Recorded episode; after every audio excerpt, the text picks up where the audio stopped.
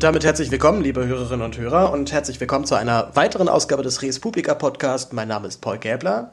Ich bin der Host dieses Podcasts und das Jahr ist schon fast wieder rum eine gute Gelegenheit, einen kleinen Jahresrückblick zu machen. Das heißt, ich werde nicht nur generell kritisch das ganze Jahr äh, mir angucken, was ist so passiert, was ist in der Welt so geschehen. Ich werde aber auch meinen eigenen Podcast ähm, eine kleine, äh, einen kleinen Rückblick unterziehen und einer kleinen Analyse. Das wäre alleine alles ein bisschen langweilig und deswegen begrüße ich aus den Tiefen Brandenburgs Jenny Günther, die zugeschaltet ist. Moin. Moin. Also hier ist schon dunkel, Paul. Ja, eben.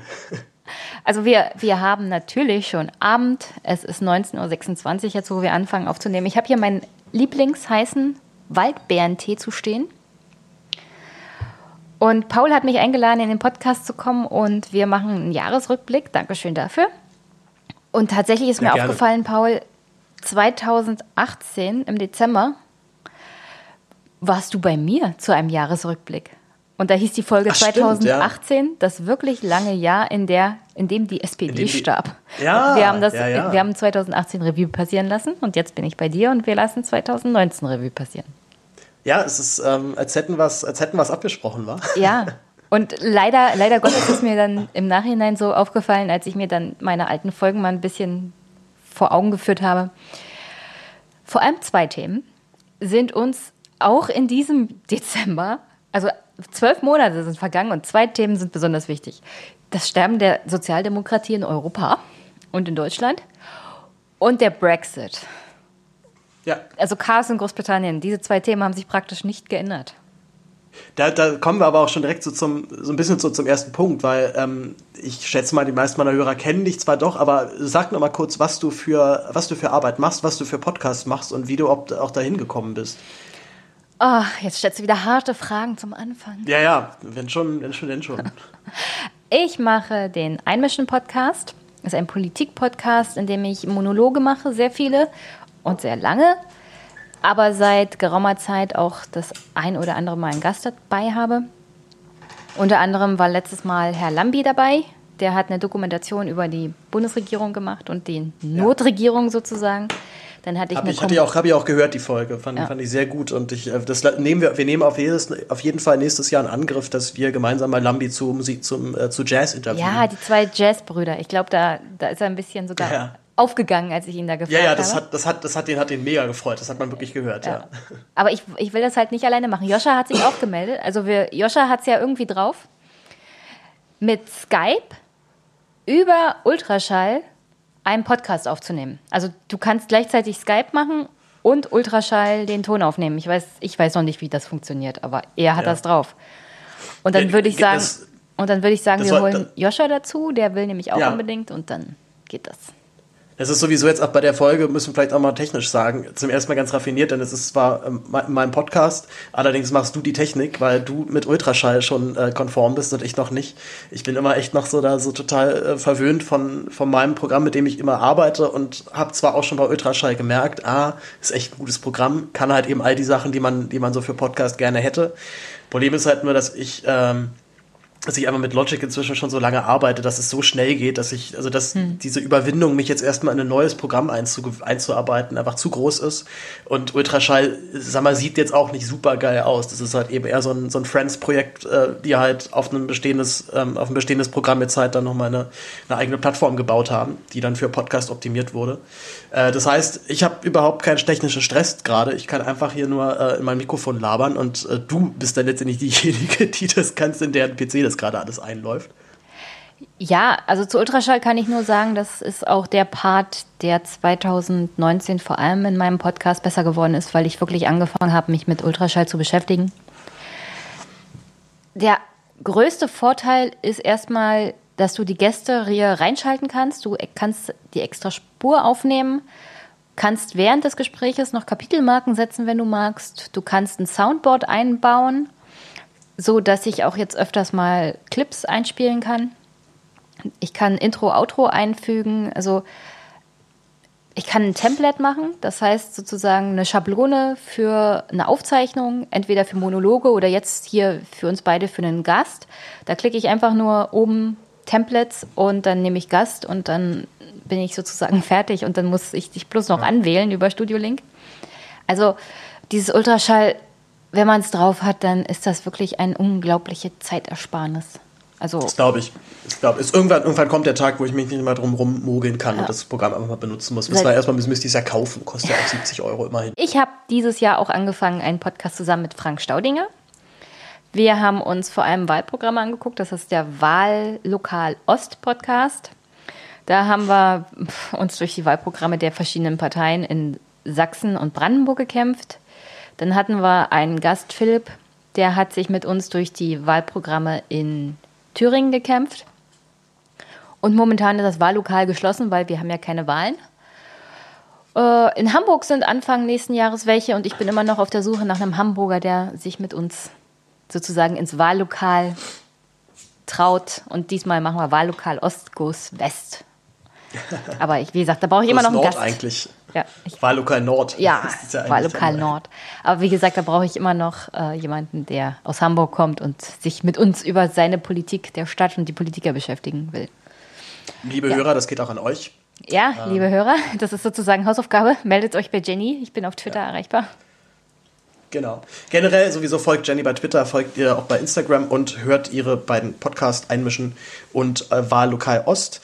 Ich hatte dieses Jahr ja auch einen, meinen zweiten Podcast aufgemacht, ähm, den Zweifach-Nerds-Podcast, von dem wir jetzt heute auch indirekt einen Ausschnitt hören werden. Ich habe nämlich drei Clips insgesamt jetzt mitgebracht aus ähm, meinem vergangenen Podcast-Jahr. Und äh, Zweifach-Nerds, du hast es ja, glaube ich, auch gehört, Jenny, ähm, also die, die Idee bei Zweifach-Nerds war ja, dass man, dass wir halt als, oder Johannes als Vollprofi-Musiker, ja. der beruflich Musik macht und äh, Musiktheorie studiert hat und Chorleiter ist und wirklich da einfach ein krasses Brain ist auf dem Gebiet. Und ich halt zumindest über meinen, über meinen Familien-Background ja auch mega viel Musik immer gemacht habe und auch noch mache und ähm, ich glaube, da, also, da war zumindest mal so mein Ansatz, so eine Art Bindeglied zu sein zwischen dem Vollprofi Johannes und dann dem, mhm. ähm, dem Amateurhörer, der jetzt noch nicht, nicht so viel mit Musik beschäftigt hat. Und ähm, unser Ansatz war eigentlich immer, dass wir die Musik dann noch äh, auseinandernehmen. Also sie einmal wirklich komplett in ihre Einzelteile zerlegen und gucken, was passiert da eigentlich.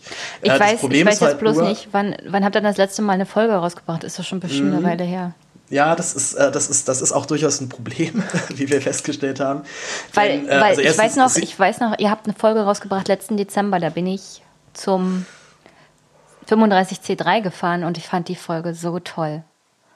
Also weil ihr, weil ihr euch nicht nur, also es gab nicht nur Musik und es wurde darüber gesprochen, sondern es wurde auch bis zu sozusagen zur persönlichen Ebene des Schöpfers runtergebrochen.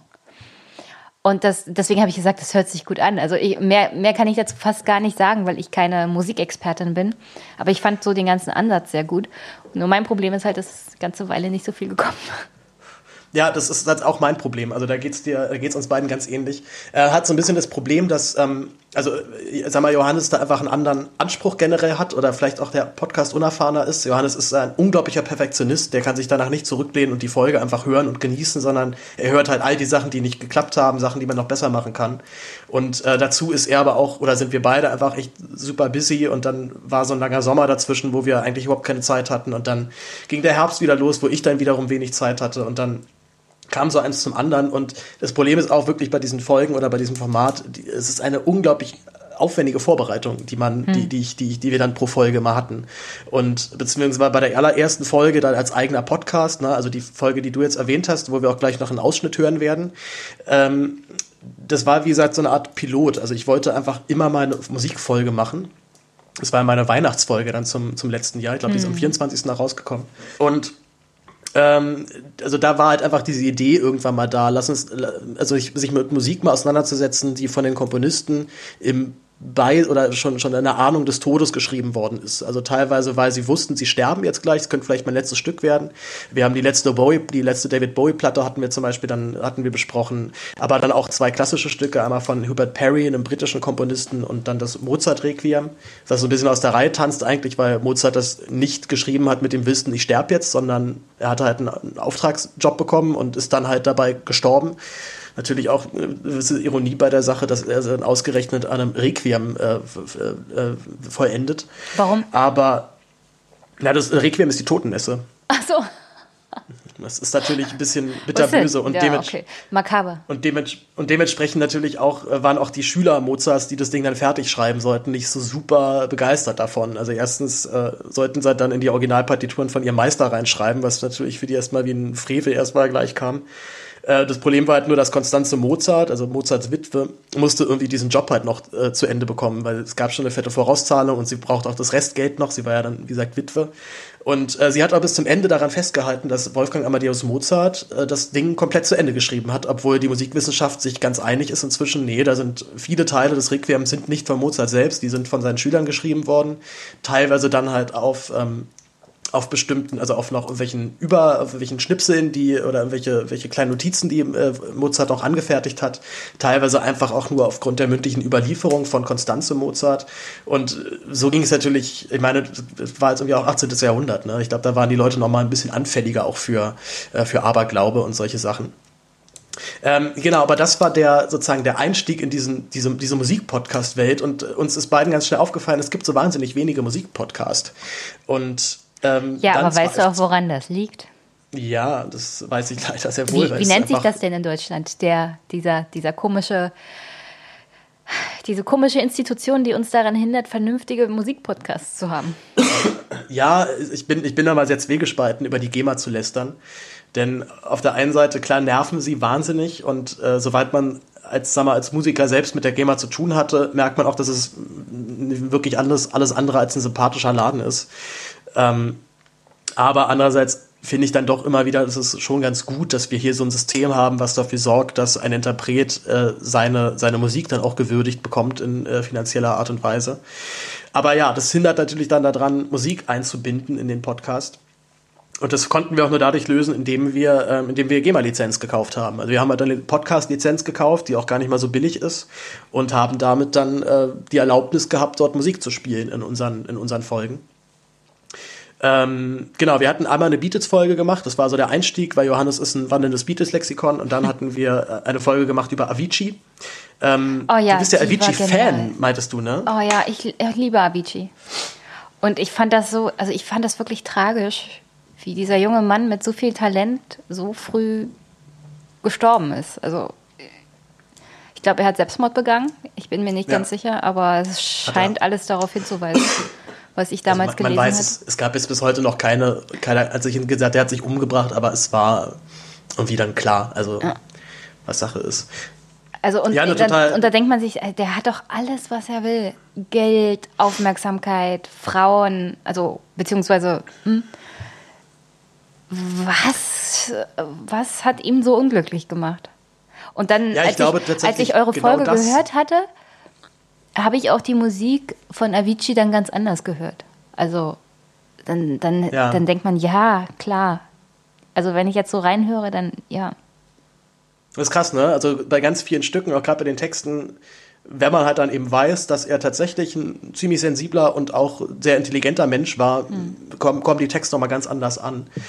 Was mich ja eigentlich vor allem überrascht hat beim äh, Podcast machen. Also ich, ich habe, glaube ich, so einen Monat bevor wir diese Folge aufgenommen haben, kannte ich praktisch nichts von Avicii. Wusste halt, das ist halt so der, der Mainstream-Pop, der das Radio bestimmt hat die letzten Jahre. Und er kannte natürlich auch ein paar Songs von ihm. Aber habe mich erst auf Johannes Anweisung hin da tatsächlich wirklich reingekniet in diese Musik. Und ähm, also ich, sagen wir mal so, Popmusik zu analysieren ist glaube ich, in etwa so aufregend wie halt für, für Wolfgang M. Schmidt das aufregend ist, äh, Mainstream-Marvel-Filme äh, zu analysieren, weil sie natürlich sehr viel über, die, über den Stand der Gesellschaft zurzeit aussagen. Und bei Avicii ist eigentlich, oder hat mich am meisten halt beeindruckt, dass er tatsächlich der Producer war. Also er war der Typ, der die Musik gemacht hat und die Texte gemacht hat. Oder er hat sie nicht, er hat nicht alles selbst geschrieben. Er hat immer ganz offen gesagt, hier, ich habe ein Team um mich rum, mit dem ich arbeite. Und das ist aber auch schon wiederum was Neues, weil ähm, also es, es gibt, glaube ich, eine Stelle im Podcast, wo Johannes sagt, so das 20. Jahrhundert war geprägt von Individualisten, also Menschen, die sagen, ich bin hier das, ich bin hier der Künstler, ich mache das Produkt, alle anderen können mich mal und ich ziehe meinen Weg durch. Und äh, Avicii war eben nicht so drauf. Er hat äh, die Aufgaben einfach verteilt. Super, du schreibst einen Text, du machst hier, du machst die Melodie, ich mache jetzt das und das. Und dann am Ende stand der fertige Song. Äh, und dazu, er war halt eben auch ein völliger Autodidakt. Also der hat jetzt der konnte so ein bisschen Klavier und ein bisschen Gitarre und das war es eigentlich auch schon. Das heißt, alles andere hat er sich einfach raufgeschafft, weil er, weil er Talent hatte. Also einfach bestimmte Sachen intuitiv gemacht hat, wo andere erstmal ewig lange Theorie äh, be befüllen müssten. Das konnte er einfach alles. Er wusste halt genau, wie ich einen Song aufbaue, wie die Dramaturgie mhm. dann stimmt, dass ich dann richtig breche und so weiter. Also das, das sind einfach wirklich Sachen, wo ich auch bis heute sage, die kann man und man kann sie nicht. Da gibt es eigentlich wenig, äh, wenig Grauzone dazwischen. Ja, also wie gesagt, ich war, also ich war wirklich von der Folge im Dezember letzten Jahres und der Avicii-Folge sehr, sehr begeistert. Ja, sehr schön, danke, danke. Äh, wir, spiel doch einfach gerne mal den ersten ja, Clip ich, ab. Ich spiele mal einen dann, Clip aus dann, äh, Spiel mir das Lied vom Tod. Genau. Äh, was du gerade meintest, dass denn ein Komponist sich ja dann auch freut oder auch ja gerade auch seine Triebfeder ist, halt was zu schaffen, womit du dich künstlerisch oder womit sich andere künstlerisch beschäftigen. Das ist ja generell die Triebfeder, nicht die hinter jeder Kunst steckt. Und äh, wenn ich ehrlich bin, ist es auch eine Triebfeder, die jetzt auch zum Beispiel hinter meinem Podcast steckt. Also selbst wenn das ganze Ding sich im Sande verläuft, weiß ich, ich kann in 20 Jahren auf diese Dateien zugreifen ja. und kann mir die anhören ja. und habe ein wunderbares Zeitdokument, äh, darüber, wie ich mit Anfang Mitte 20 so drauf war, was ich so gedacht habe, was ich so so wollte und schon das äh, schon das dafür zu haben, völlig egal, wen an wen es dann letztendlich noch mal weitergeht, äh, ist schon ist schon finde ich Ansporn genug und das ist mega wichtig, also auch für für jeden Kunstschaffenden oder nicht nur Kunstschaffenden, sondern letztendlich für jeden Schaffenden, ne? Dass also dass dieser Trieb da ist von ich möchte etwas ähm, äh, möchte etwas was erhalten bleibt irgendwie ähm, geben, ne? Äh, also dieser Traum von es ist eben nicht nicht Nichtigkeit und nicht Vergänglichkeit, keine Vanity, sondern es bleibt etwas von mir. Ne? Dieser, ich glaube, das haben auch alle Komponisten oder alle ähm, Songwriter und Komponisten, äh, mit denen wir uns heute beschäftigen, auch gemeinsam. So, ne? dieser, dieser Drang nach, ich möchte, dass etwas übrig bleibt. Mhm. So, ne? Und das ist ja, das ist ja tragisch und schön zugleich. Ja. Okay, also könnte man sagen, der Zweifach-Nerd ist für dein älteres Ich, dein Rentner-Ich.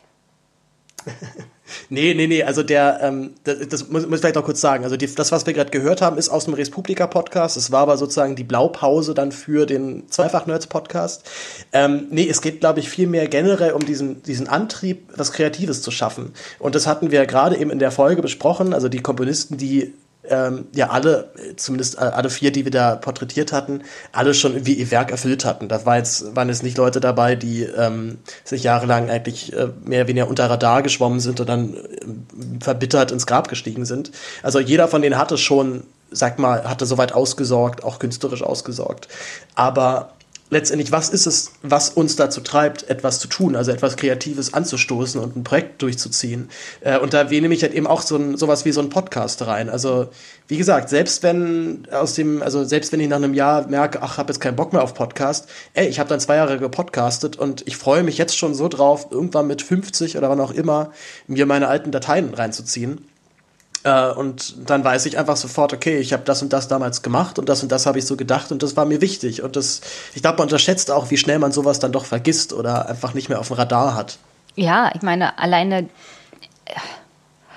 Ich habe einige Folgen dieses Jahr aufgenommen, gehe jetzt auch stramm Richtung dreistellig und würde sagen, das meiste von dem, was ich gemacht habe, weiß ich gar nicht mehr. Also ich weiß ja. noch knapp, es ging immer um Politik, es ging auch oft um die CDU, es ging oft um die SPD. Aber es wird halt viel von dem verarbeitet bei mir, was jetzt auch mit der Tagespolitik zu tun hat. Und die ändert sich ja vor allem in unserer heutigen Zeit unglaublich schnell, das Empörungsmaterial sozusagen. Aber was ich auch interessant finde, ist ja, also da könnte man auch sagen, die grundsätzliche Frage, was treibt Menschen dazu an, irgendwas zu tun? Mhm. Ja.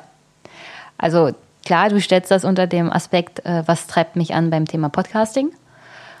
Aber die Kernfrage wäre ja, also was treibt uns als Menschen überhaupt an, irgendwas zu tun? Was treibt uns an, über unsere Grenzen hinauszugehen? Was treibt uns an, irgendetwas zu erschaffen, wie zum Beispiel Musik? Was treibt uns an, den Planeten zu verlassen? Also, ja, klar. Das, das also, könnte, aber, dann könnte man sich auch fragen, was treibt uns endlich mal an, was fürs Klima zu tun?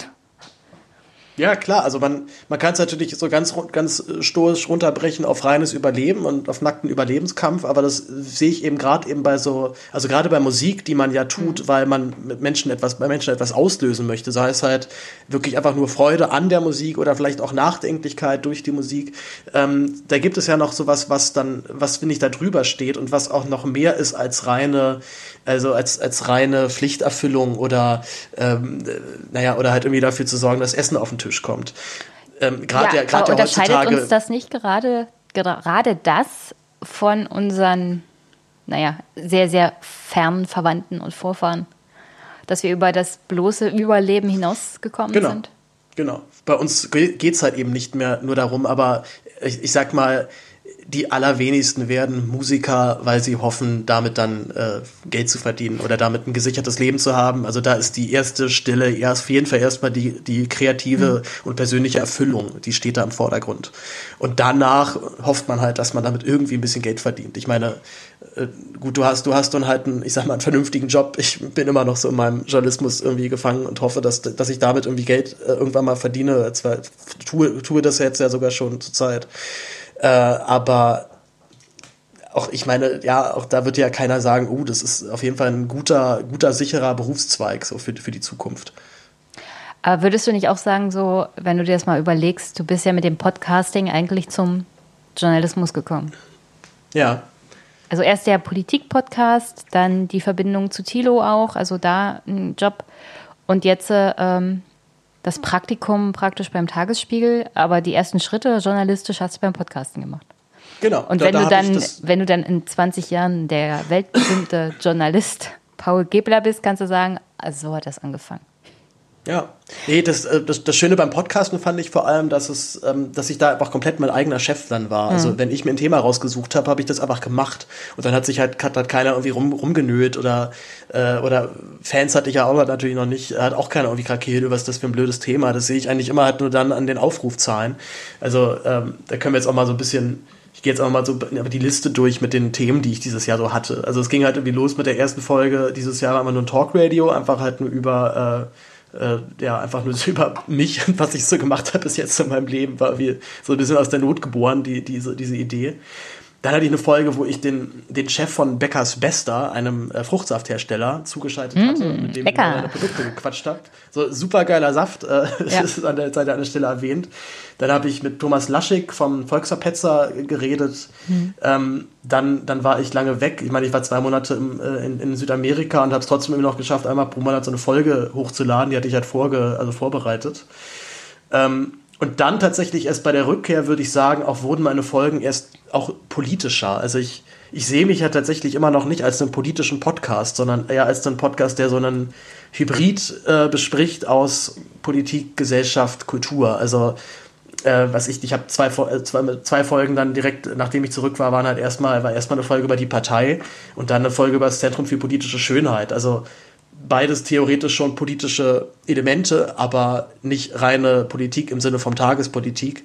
Ähm, der Aufwachen-Podcast macht Tagespolitik, du machst Tagespolitik, viele andere Podcasts machen Tagespolitik. Und tatsächlich habe ich auch immer gemerkt, es ermüdet mich so schnell. Also ich ähm, ich meine auch, ich bin da so beeindruckt, dass du dann mit Frank dir alle Wahlprogramme reinziehst. Ich hätte echt überhaupt keinen Bock, mir diese ganzen Wahlprogramme durchzulesen und dann da irgendwie irgendwelchen Quatsch rauszuziehen, von dem ich weiß, der wird eh nicht umgesetzt. Also da sieht man aber auch schon, wie weit, wie weit, wie weit ich eigentlich von der aktiven Politik schon, schon genervt bin, dass ich mich gar nicht mehr so intensiv mit ihr beschäftigen möchte. Also ja, aber zwar da sehe ich, zwar da finde ich halt immer, da, mach, da machen du und äh, äh, Aufwachen und Tilo und mhm. Stefan machen einfach halt schon so gute Arbeit. Was soll ich da noch beitragen? Großartig. Also erstmal zu dem Wahlprogramme Podcast. Ich habe dazu hauptsächlich auch Rückmeldungen bekommen, so nach dem Motto, oh schön, dass ihr das vorliest, jetzt müssen wir das selber nicht lesen.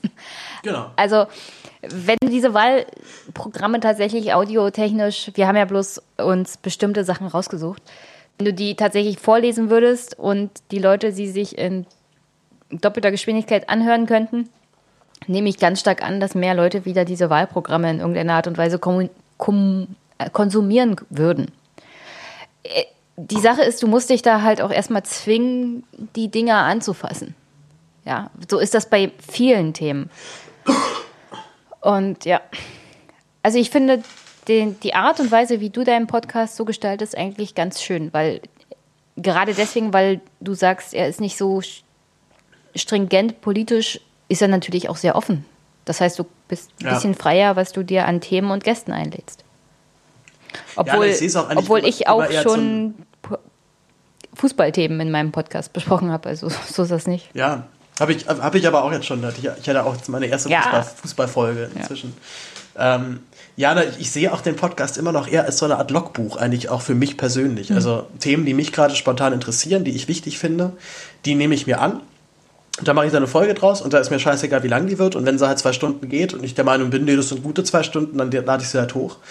Ähm, und äh, also Folge 18 zum Beispiel, äh, Baut dir dein Empire, war eine Folge, wo ich mega viel Arbeit und äh, äh, Anstrengung reingesteckt habe, weil das auch ein Thema war, was mir sehr wichtig war. Da ging es um Multilevel-Marketing-Firmen. Äh, weiß nicht, ob du die gehört hast. Aber diese, oder äh, kennst, kennst du generell diese Firmen? Nee. Oder diese, diese komischen, das sind so ganz krude ähm, ja eigentlich eigentlich also sehr sehr nah am Schneeball-Pyramidensystem dran. Aber dadurch, dass sie ein Produkt bewerben, also du halt tatsächlich als Produktverkäufer dann durch die Gegend rennst und in den Leuten irgendwelche überteuerten Energy Drinks oder äh, irgendwelche äh, Ernährungsergänzungsmittel mhm. andrehst, hat es halt einen einigermaßen legalen Unterbau. Aber ähm, du wirst in, dem, in diesen Firmen halt nicht dadurch reich, dass du Produkte verkaufst, sondern dass du halt Leute anwirbst, die dann für dich Produkte verkaufen und so weiter und so weiter. Also ah, ja. möglichst halt weit in diesem Pyramiden, diesem Pyramidenschema halt dann oben nach oben steigen. Und äh, da habe ich äh, Schnipsel geguckt von, äh, von einem Beitrag von Reporter, von Ben Bode, ähm, der eine sehr gute Doku darüber gemacht hatte. Ein 15 Minuten YouTube-Beitrag, äh, war wirklich großartig. Und den hatte ich noch eingeladen, mit dem man über diese Folge geredet. Und trotz wirklich vehementer Bewerbung, auch durch Tilo und allen, war das überraschenderweise trotzdem eine der, der wenig erfolgreichen Folgen dieses Jahr. Äh, aber da kann man auch mal sehen, dass, ähm, also, und es wäre dann halt äh, eine Folge, wo ich überhaupt nicht damit gerechnet hatte, dass die so populär wird, ist total durch die Decke gegangen. Also da sieht man halt auch mal, dass, äh, dass man da eigentlich fast überhaupt keinen Einfluss hat, was denn letztendlich gut läuft. Was, was also welche, so deine, welche Folge ist denn durch die Decke gegangen? Äh, die mit Wolfgang, Wolfgang M. Schmidt. Ach so. Ja, okay. Wo, da haben wir Fabian beredet von mhm. Erich Kästner. Und es war sogar technisch noch eine der schlechteren Folgen, fand ich, weil mein, mein Lüfter ist so abge, aus, ausgerastet in dem, äh, in, an dem Tag. Es war irre heiß und ich musste das Fenster zumachen, weil ansonsten äh, hätte ich den Straßenlärm auf der Aufnahme gehabt. Und so hatte ich nur den Lüfterlärm auf der Aufnahme. Ja, also äh, Teilen durch Tilo heißt nicht zwangsweise, dass, dass die Hörerinnen und Hörer auch dann abrufen. Genau. Bei Wolfgang. M. Schmidt ist das Publikum ein bisschen anders. Ähm, das kann sein, ja. Also ich, ich weiß nicht, ich würde nicht mal sagen, dass das irgendwie Unterhaltung ist oder so, was er macht. Es ist schon sehr anspruchsvoll. Aber du lernst immer was ganz Neues und was ganz anderes. Also selbst seine, oh ja. seine oh Videos ja. zum Thema Filme. Und äh, bei Tilo ist das schon so Richtung, Richtung Interviews, Journalismus und dann muss das Thema einen auch gleich auf Anhieb packen, wenn Tilo das teilt. Ja. Sonst denkst du dir als Hörer, hm, na, vielleicht nicht. Ja, aber auch schon, also was, was waren deine erfolgreichsten Folgen? Du bezweifst du bezweifst generell, was, was hast du für Aufrufzahlen von, von deinen, äh, von deinen ähm, von Meinst du Folgen die erfolgreichsten Folgen dieses Jahr? Ja, also, also erstmal generell, was, was, was ist, wie, viel, wie, wie viele Aufrufe hast du so im Schnitt pro Folge noch inzwischen? Uh, bop, bop, bop. Na, also in letzter Zeit ist nichts unter 2000 gewesen in der Woche. Das ist, das ist stabil. Also meistens so zwischen 2500, 3000. Ja, da bin ich, da, da, da hink ich noch, da hink ich noch gewaltig hinterher. Aber andererseits podcastest du ja auch schon einen Ticken länger. Ähm, und ich glaube auch tatsächlich, dass man so mit Politik-Podcast doch irgendwie noch mehr, noch mal mehr Leute erreicht. Also viel mehr Leute als mit so, mit so, mit so komischen äh, Geschwurbel, hm. wie ich es tue. Also ich kann sagen, besonders erfolgreich war in letzter Zeit. Also Albrecht von Lucke war sehr, sehr erfolgreich. Da waren die, ja. sind die Abrufe durch ja, die Decke gehört, gegangen. Starke Folge. Was dann in letzter Zeit wirklich ganz erfolgreich war an Monolog-Podcasts, war das mit der Gemeinnützigkeit, wo ich gedacht mhm. hätte, pff, das hört sich so und so keiner an. Also, aber das ist echt durch die Decke gegangen. Dann so die Rand-Analysefolge, also Rand-Folge zur SPD und Analyse der CDU, beziehungsweise Markus Söder, also Parteitag der CDU, ist durch die Decke gegangen. Und nochmal besonders gut war die Sache mit Tübingen und die Notregierung, also als Nambi im Podcast war. Und im Vergleich dazu läuft äh, Untersuchungsausschuss für Fortgeschrittene eher schlecht. Hm. Aber. Aber kann, kannst du da so ein Muster erkennen? Also welche Themen besser ankommen? Liegt es wirklich immer nur an den Gästen, die man hat? Ich meine, klar, so ein Stefan Lambi oder ein ähm, Albrecht von Lucke, die ziehen natürlich dann nochmal. Noch mal also würde ich nicht an. sagen, im Vergleich zu zum Beispiel der Folge, wo ich über die SPD und die Berichterstattung gerantet habe und mir dann Markus Söder zu Gemüte gezogen habe. Also da sind die Zugriffszahlen jetzt nicht so drastisch unterschiedlich. Also es, es liegt nicht zwangsweise an dem Gast. Hm. Also der Unterschied zwischen Lambi-Folge und meinem Monolog sind 200 Abrufe. Das ist krass, ja. Also das ist kein so massiver Unterschied, dass ich sagen würde, oh, okay, das ist der Gast. Der Gast holt einiges raus. Also wenn ich Albrecht von Lucke da habe oder jemanden wie Lambi, natürlich zieht das extra. Aber manchmal ist es noch nicht mal das. Hm. Und ich kann dann auch nicht sagen, woran es genau liegt. Also bei manchen Sachen brenne ich richtig herzblutmäßig für die Folge und für das Thema und dann äh, sind die Abrufe schlecht und dann denke ich mir, oh, schade. Hm. Und bei anderen Sachen, da denke ich mir, das muss jetzt raus und das hört sich dann keiner an, aber ist egal. Und das wird dann besonders viel abgefragt. Also keine Ahnung. Ich weiß, ich kann auch keine, kein Thema nennen, wo ich sagen würde, das, das geht ab wie Schmitz Katze. Ja, ich, ich fand es ganz krass, dass ich beim, ähm, ich, ich, hatte ja mein erstes Reisetage, mein, meinen ersten Reisepodcast gemacht über, über Peru. Mhm. Äh, die Folge lief auch richtig gut und dann hatte ich auch viele Anfragen, weil ich dann erstmal andere Themen vorgeschoben hatte und ich so Bock hatte, wieder so ein Talk-Radio zu machen. Äh, und dann hatte ich ganz viele Anfragen von Leuten, ey, wann kommt denn jetzt der zweite Teil, wann kommt denn jetzt der Beitrag über Kolumbien? Äh, und dann habe ich den auch gemacht und dann war das tatsächlich aber eine der schlechtesten, also der schlecht abgerufensten Folgen dann dieses Jahr. Ähm, aber da sieht man auch mal, dass das, äh, ja, dass man, also dass, dass es irgendwie so keine, keine Gesetzmäßigkeit gibt in diesem, die, diesem Bereich. Hm. Zumal ähm, mir das immer irgendwie so noch so leicht spanisch vorkommt, dass dann, also wenn ich mir diese Aufrufzahlen angucke und denke, okay, zieh von, den, von, zieh von diesen paar hundert jetzt irgendwie schon noch mal so ein paar ab, denn da werden bestimmt auch einfach viele Downloads einfach nur im, im Podcatcher irgendwie gelandet sein und dann letztendlich hat es aber keiner angehört. Aber trotzdem sind es ja dann irgendwie so ein paar hundert Leute, die das hören.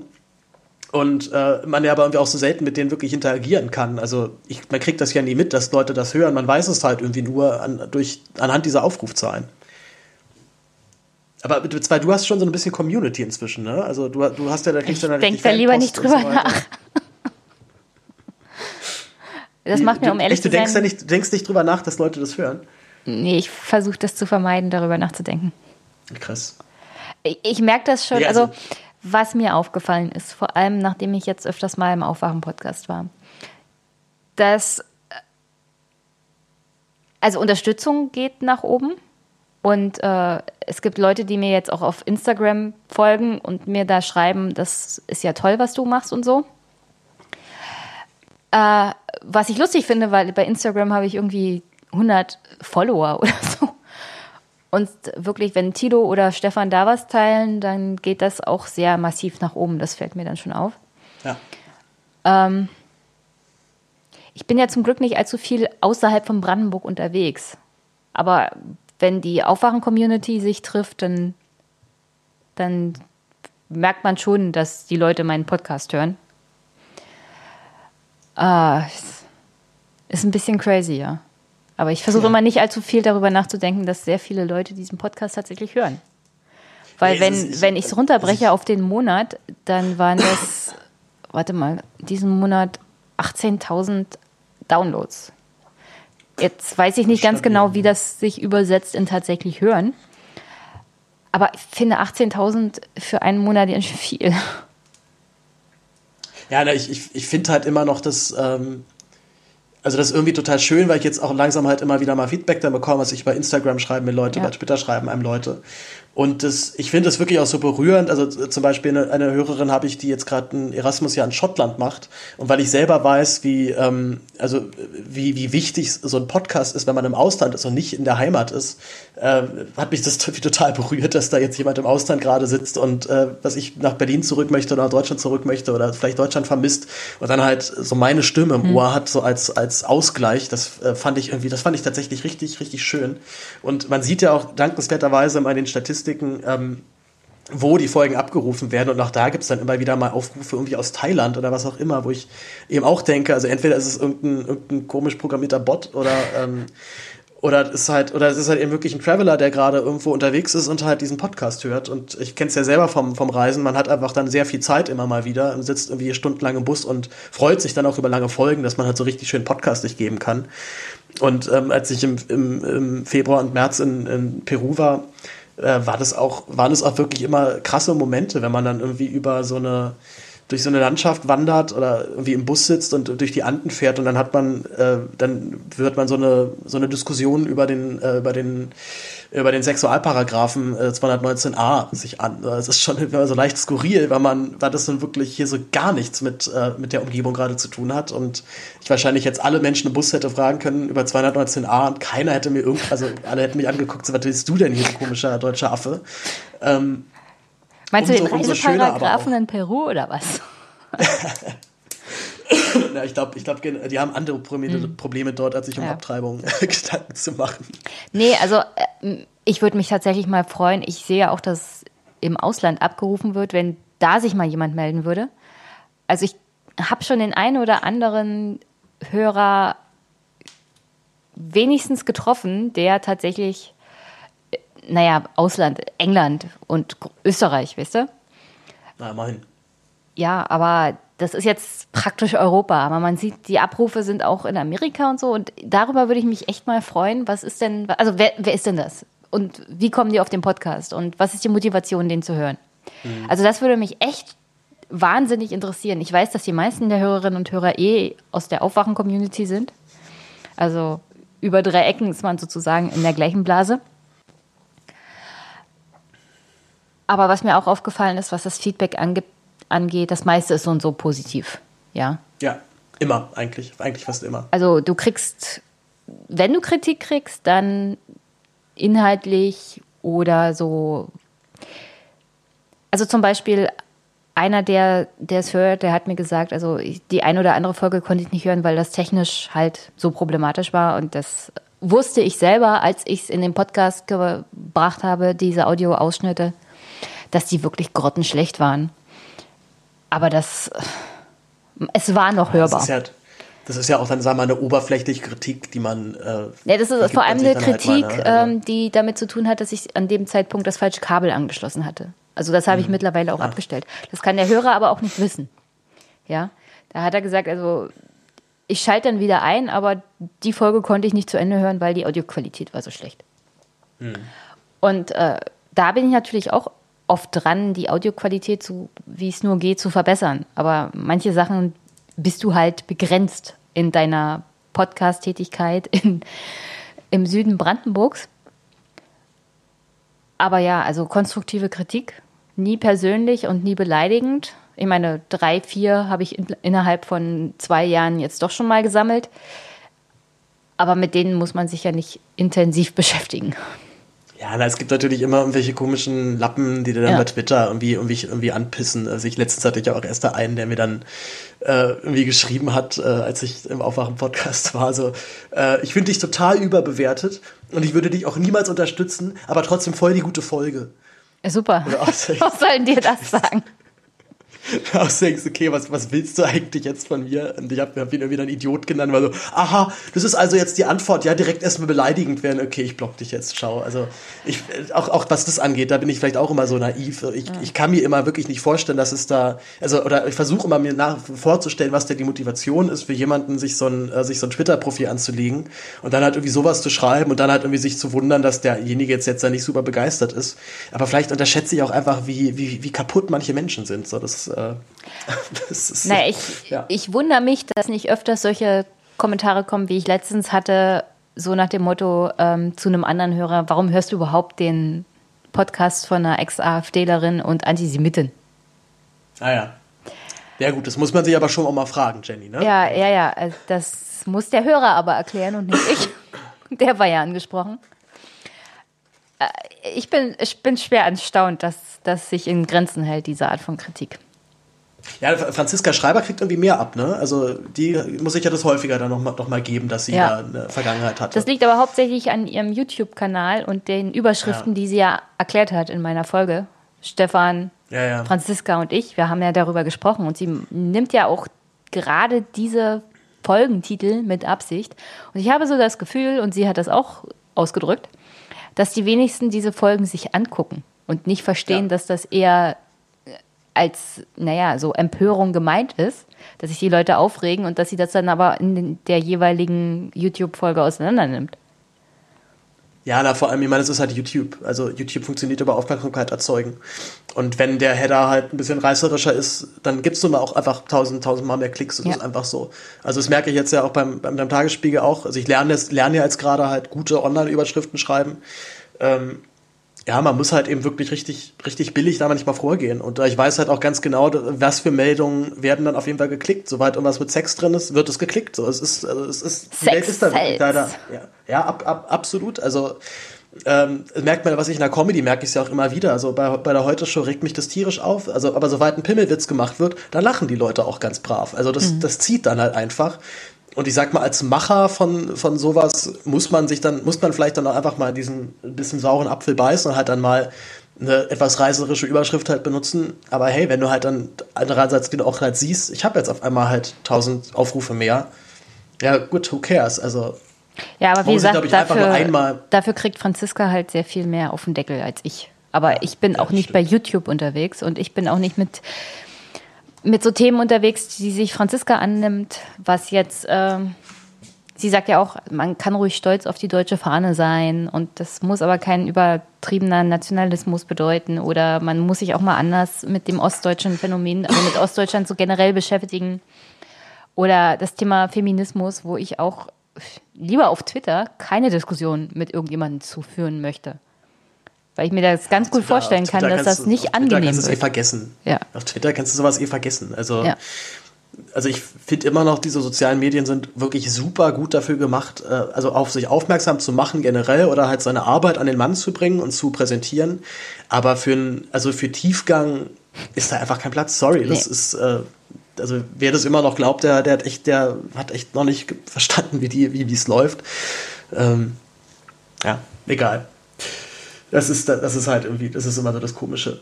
Äh, gut, gehen wir mal kurz, gehen wir wieder ein bisschen zurück, wieder zum, ähm, äh, zu, zu, zu den Podcast-Folgen, die dieses Jahr so waren. Ich sehe halt auch gerade, dass ich halt 20 Folgen dieses Jahr gemacht habe. Also ich, ich versuche ja immer zweiwöchig einen Rhythmus zu halten. Also es ist nicht ganz gelungen, weil ich ähm, ja im Februar, März halt, wie gesagt, weg war und äh, im Sommer dann im August, September dieses äh, Praktikum gemacht habe beim Tagesspiegel.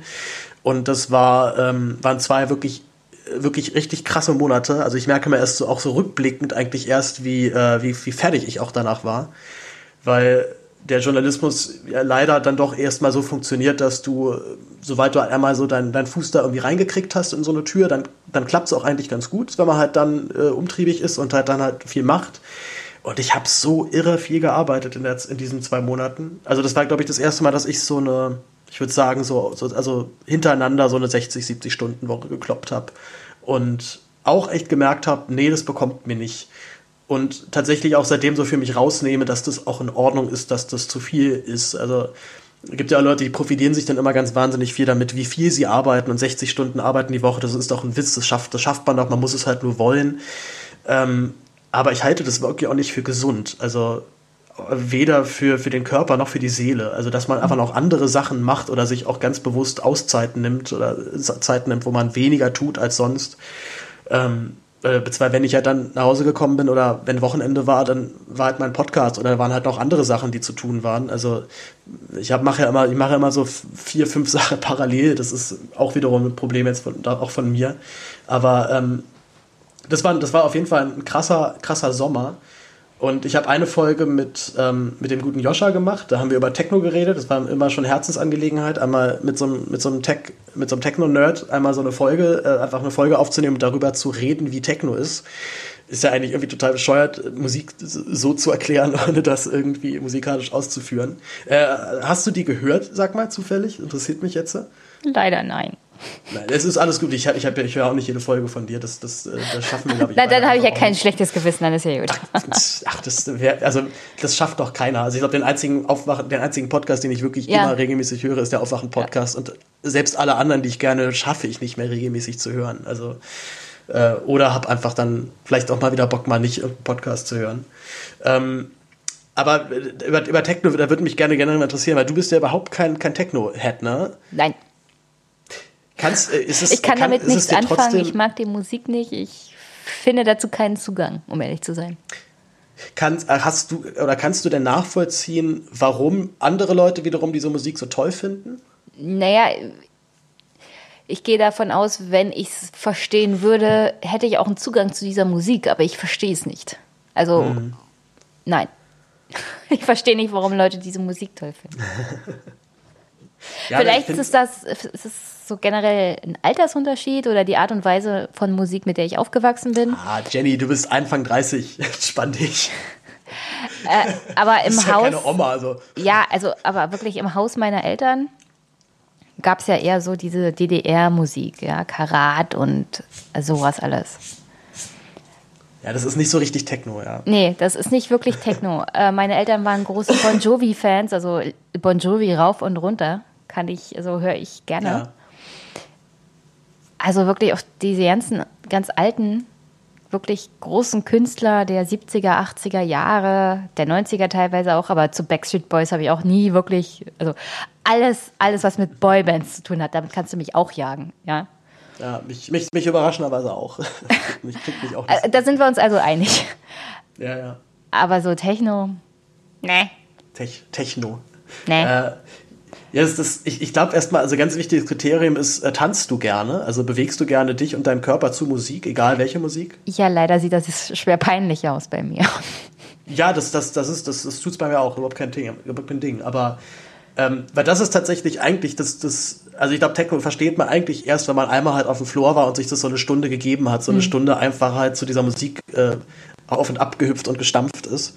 Weil meistens passiert es dann relativ schnell automatisch, dass es so, ein, so einen gewissen Klickmoment gibt, wo auf einmal so der, äh, was ich, wo irgendeine besondere Hormonkonstellation auf einmal äh, losgeht. Ich weiß es nicht genau, aber auf jeden Fall habe ich das schon sehr häufig, nicht nur, also sowohl bei mir auch beobachtet, als auch bei, bei Freunden, die auch mit Techno nichts anfangen konnten. Und dann irgendwann gibt es den einen Abend, wo man mal mit, mit ist feiern. Hm. Und ich meine jetzt nicht, dass man da Drogen genommen hat, das, das, das, das hilft natürlich ungemein, klar, aber äh, ich hatte glücklicherweise meine, meine ersten äh, geilen Techno-Abende komplett ohne Drogen.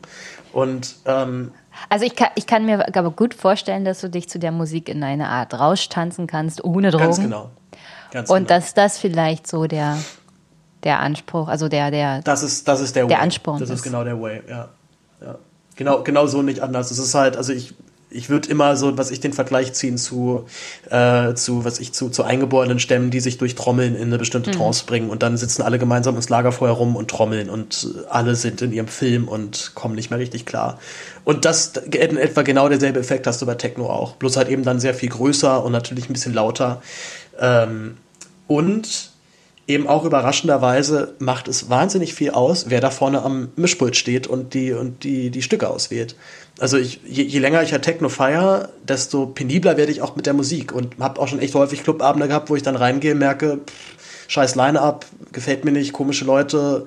Nee, und dann kommt die Stimmung auch einfach nicht und dann geht man halt wieder unverrichteter Dinge nach Hause. Also ähm, die Musik ist eben dann doch noch nicht so, so simpel oder so geradlinig, wie man, äh, wie, man, wie man auf den ersten Blick denken könnte. Ja. Ja, es halt viel hat auch mit Stimmung zu tun. Und wenn man schon denkt, in den Raum kommt und denkt, die Stimmung heute ist ein bisschen komisch, hm. dann springt vielleicht der Funke nicht über. Ja, ja, absolut. Ich würde ja, gerne ja. noch sagen, wie viele Folgen ich dieses Jahr gemacht habe. Ja, bitte, bitte. Ich, wahrscheinlich ein paar mehr als ich. Äh, ja, ich bin ja so dämlich gewesen, einen wöchentlichen Podcast zu machen. Aber du meintest doch noch letztes Jahr. Ja, ja, ich weiß, was ich letztes ja, Jahr, Anfang letztes Jahr also ich weiß, was ich Anfang dieses Jahr gesagt habe und was ich dann nicht durchgezogen habe. Ich wollte nämlich alle zwei Wochen nur noch Podcast veröffentlichen, aber dann ist Podcasting und das Leben so dazwischen gekommen und ich hatte jede Woche ein Thema, wo ich dachte, das musst du jetzt und danach, danach machst du zwei Wochen und danach machst du zwei Wochen. Jetzt ist das Jahr schon wieder um und ich habe es nicht gepackt. Ist das, ist das eine Überlegung für dich, zum nächsten Jahr dann doch mal konsequent zu sein und noch eine nee, Folge weil pro- ich jetzt äh, schon wieder so, also ich habe schon fast bis März durchgeplant schon wieder. Jede Woche. Ah, scheiße. Also ich fange wirklich an am 6. Januar mit äh, einem Gespräch, dann am 10. Januar noch eins, am 20. wieder eins. Dann denke ich mir, ja, das wird wohl dieses Jahr auch nichts mit alle zwei Wochen, wa?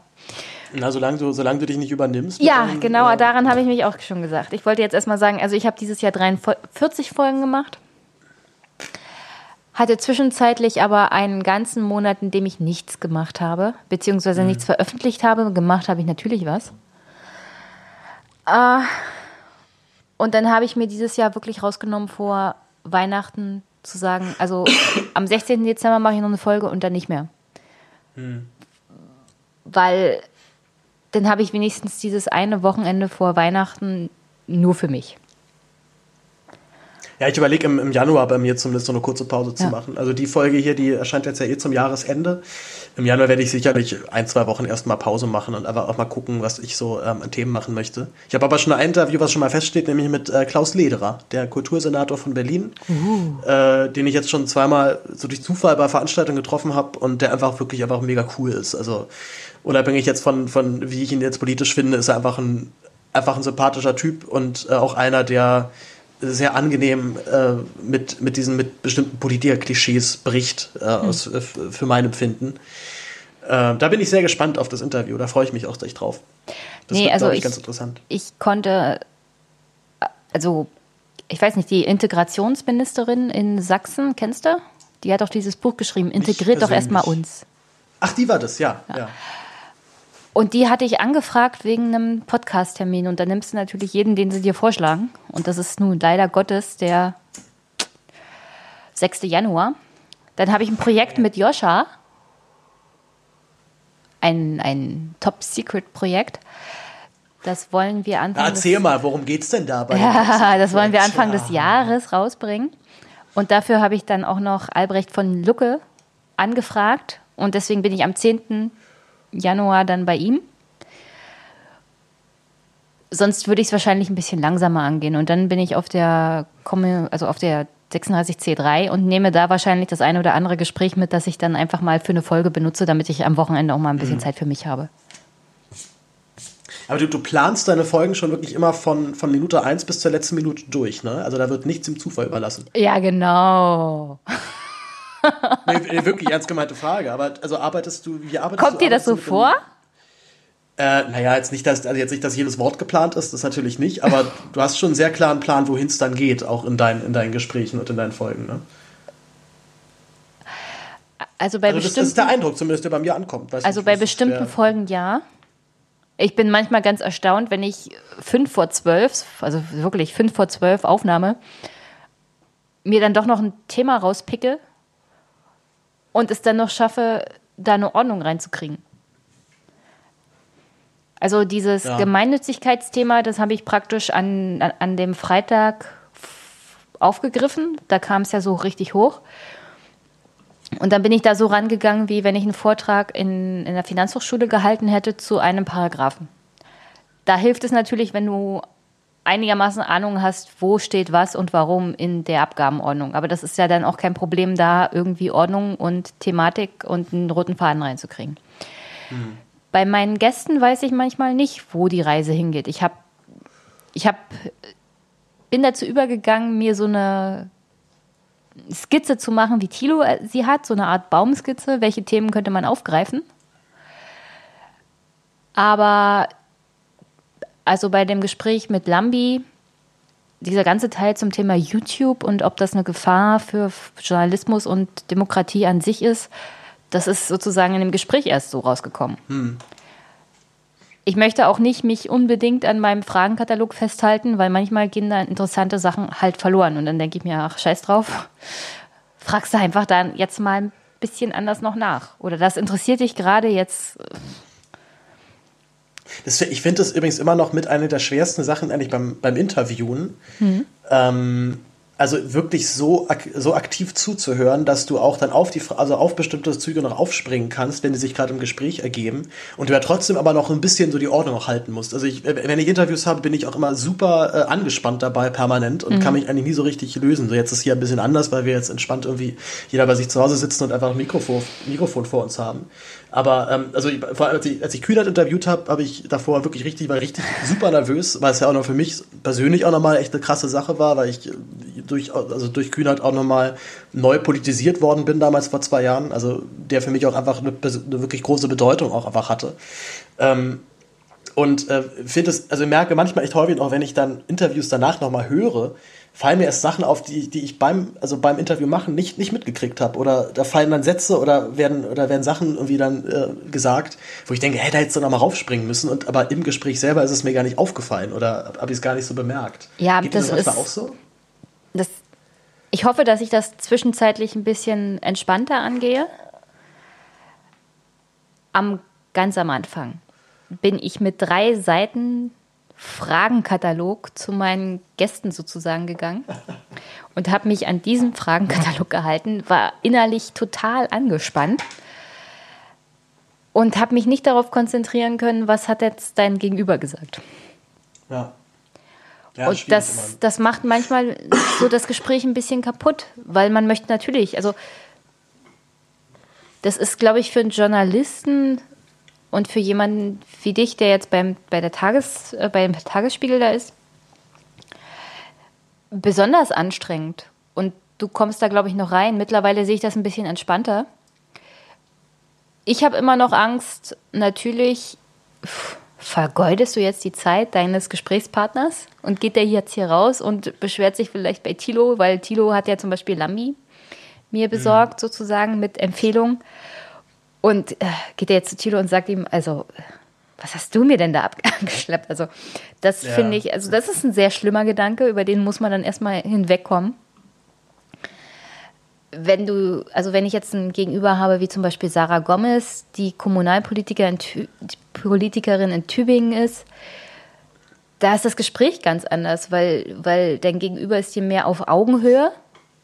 Das macht es einfacher, mit jemandem zu reden. Also wenn du so an ein Gespräch rangehst und denkst, oh, das ist der wichtige Mensch, der steht praktisch drei Dimensionen über dir, dann kannst du da auch kein vernünftig entspanntes Gespräch führen.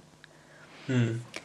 Und ja, oder ich sag mal, auch so kleinere Gäste, sag mal, freuen sich ja vielleicht auch noch mal eher, dass sie angefragt werden für ja. den Podcast oder aufzunehmen. Ne? Ja. Also. Aber, ich, aber selbst mit den wirklich großen Tieren also bei, bei Albrecht von Lucke war das auch noch also völlig aufgelöst. Ich war innerlich völlig aufgelöst, ja, ja. als ich dieses Gespräch das hat man, das, das, hat man auch gemerkt. Das hab ich ich habe zum ersten Mal da richtig deutlich gemerkt, dass du aufgeregt warst beim, beim Interview. Das war sehr süß auf jeden Fall. Ja. ah, super. Ich, ich, hatte, ich hatte das Gefühl, dass ich es noch einigermaßen überspielt habe dafür, dass ich echt fertig war.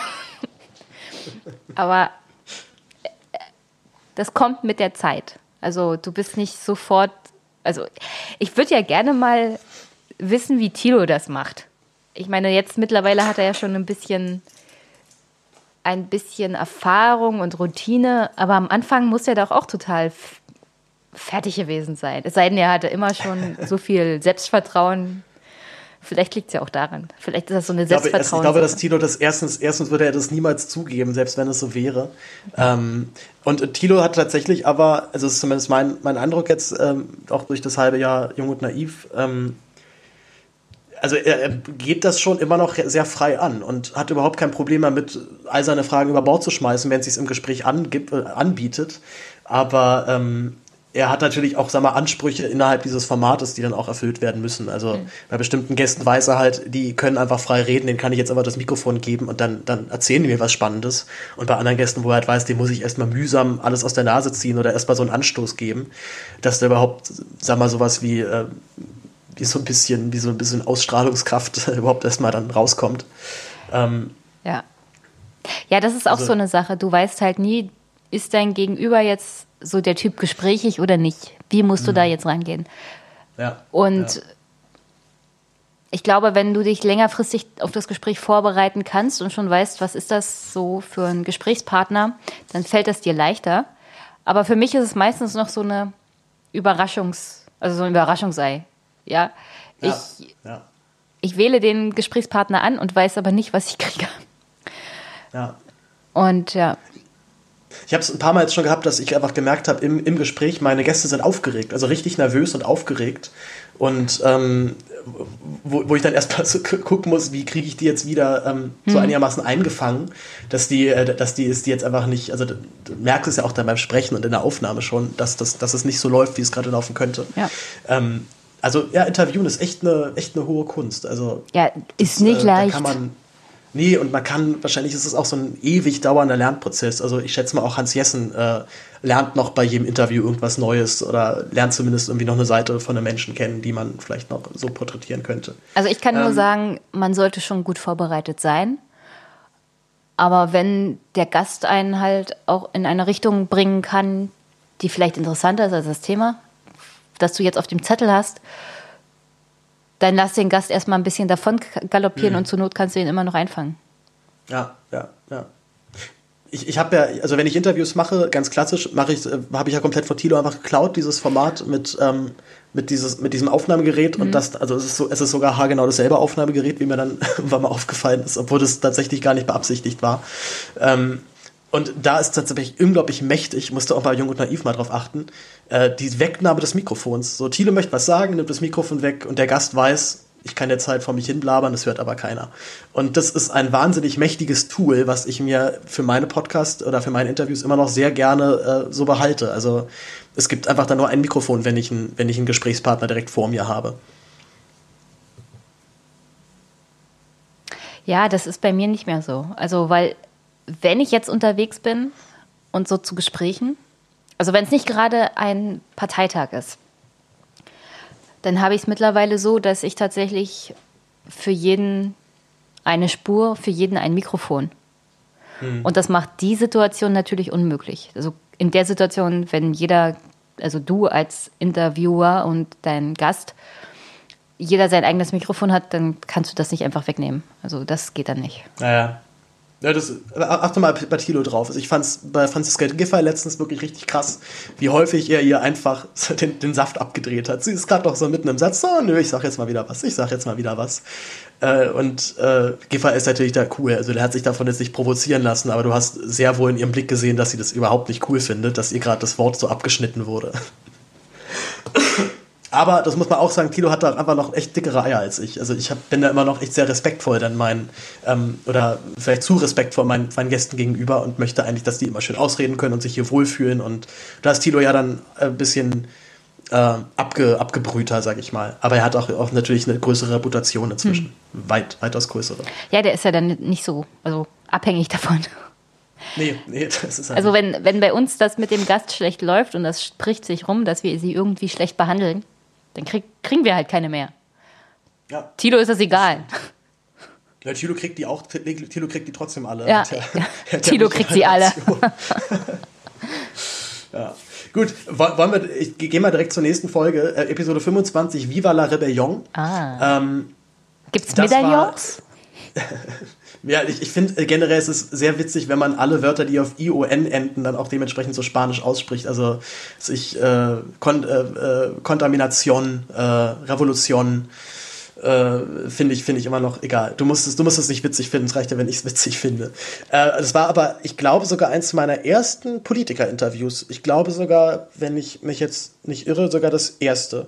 Und äh, da habe ich Marco Bülow interviewt. Marco Bülow ist ein ehemaliger SPDler, der lange in der Fraktion äh, saß ähm, und vor einem Jahr aus der SPD ausgetreten ist, auch aus der Fraktion ausgetreten ist.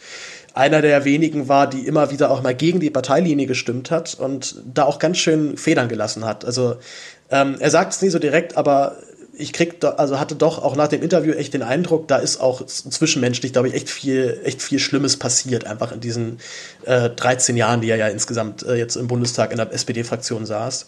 Und ähm, da würde ich jetzt gerne auch noch mal den zweiten Ausschnitt äh, gleich noch mal hören.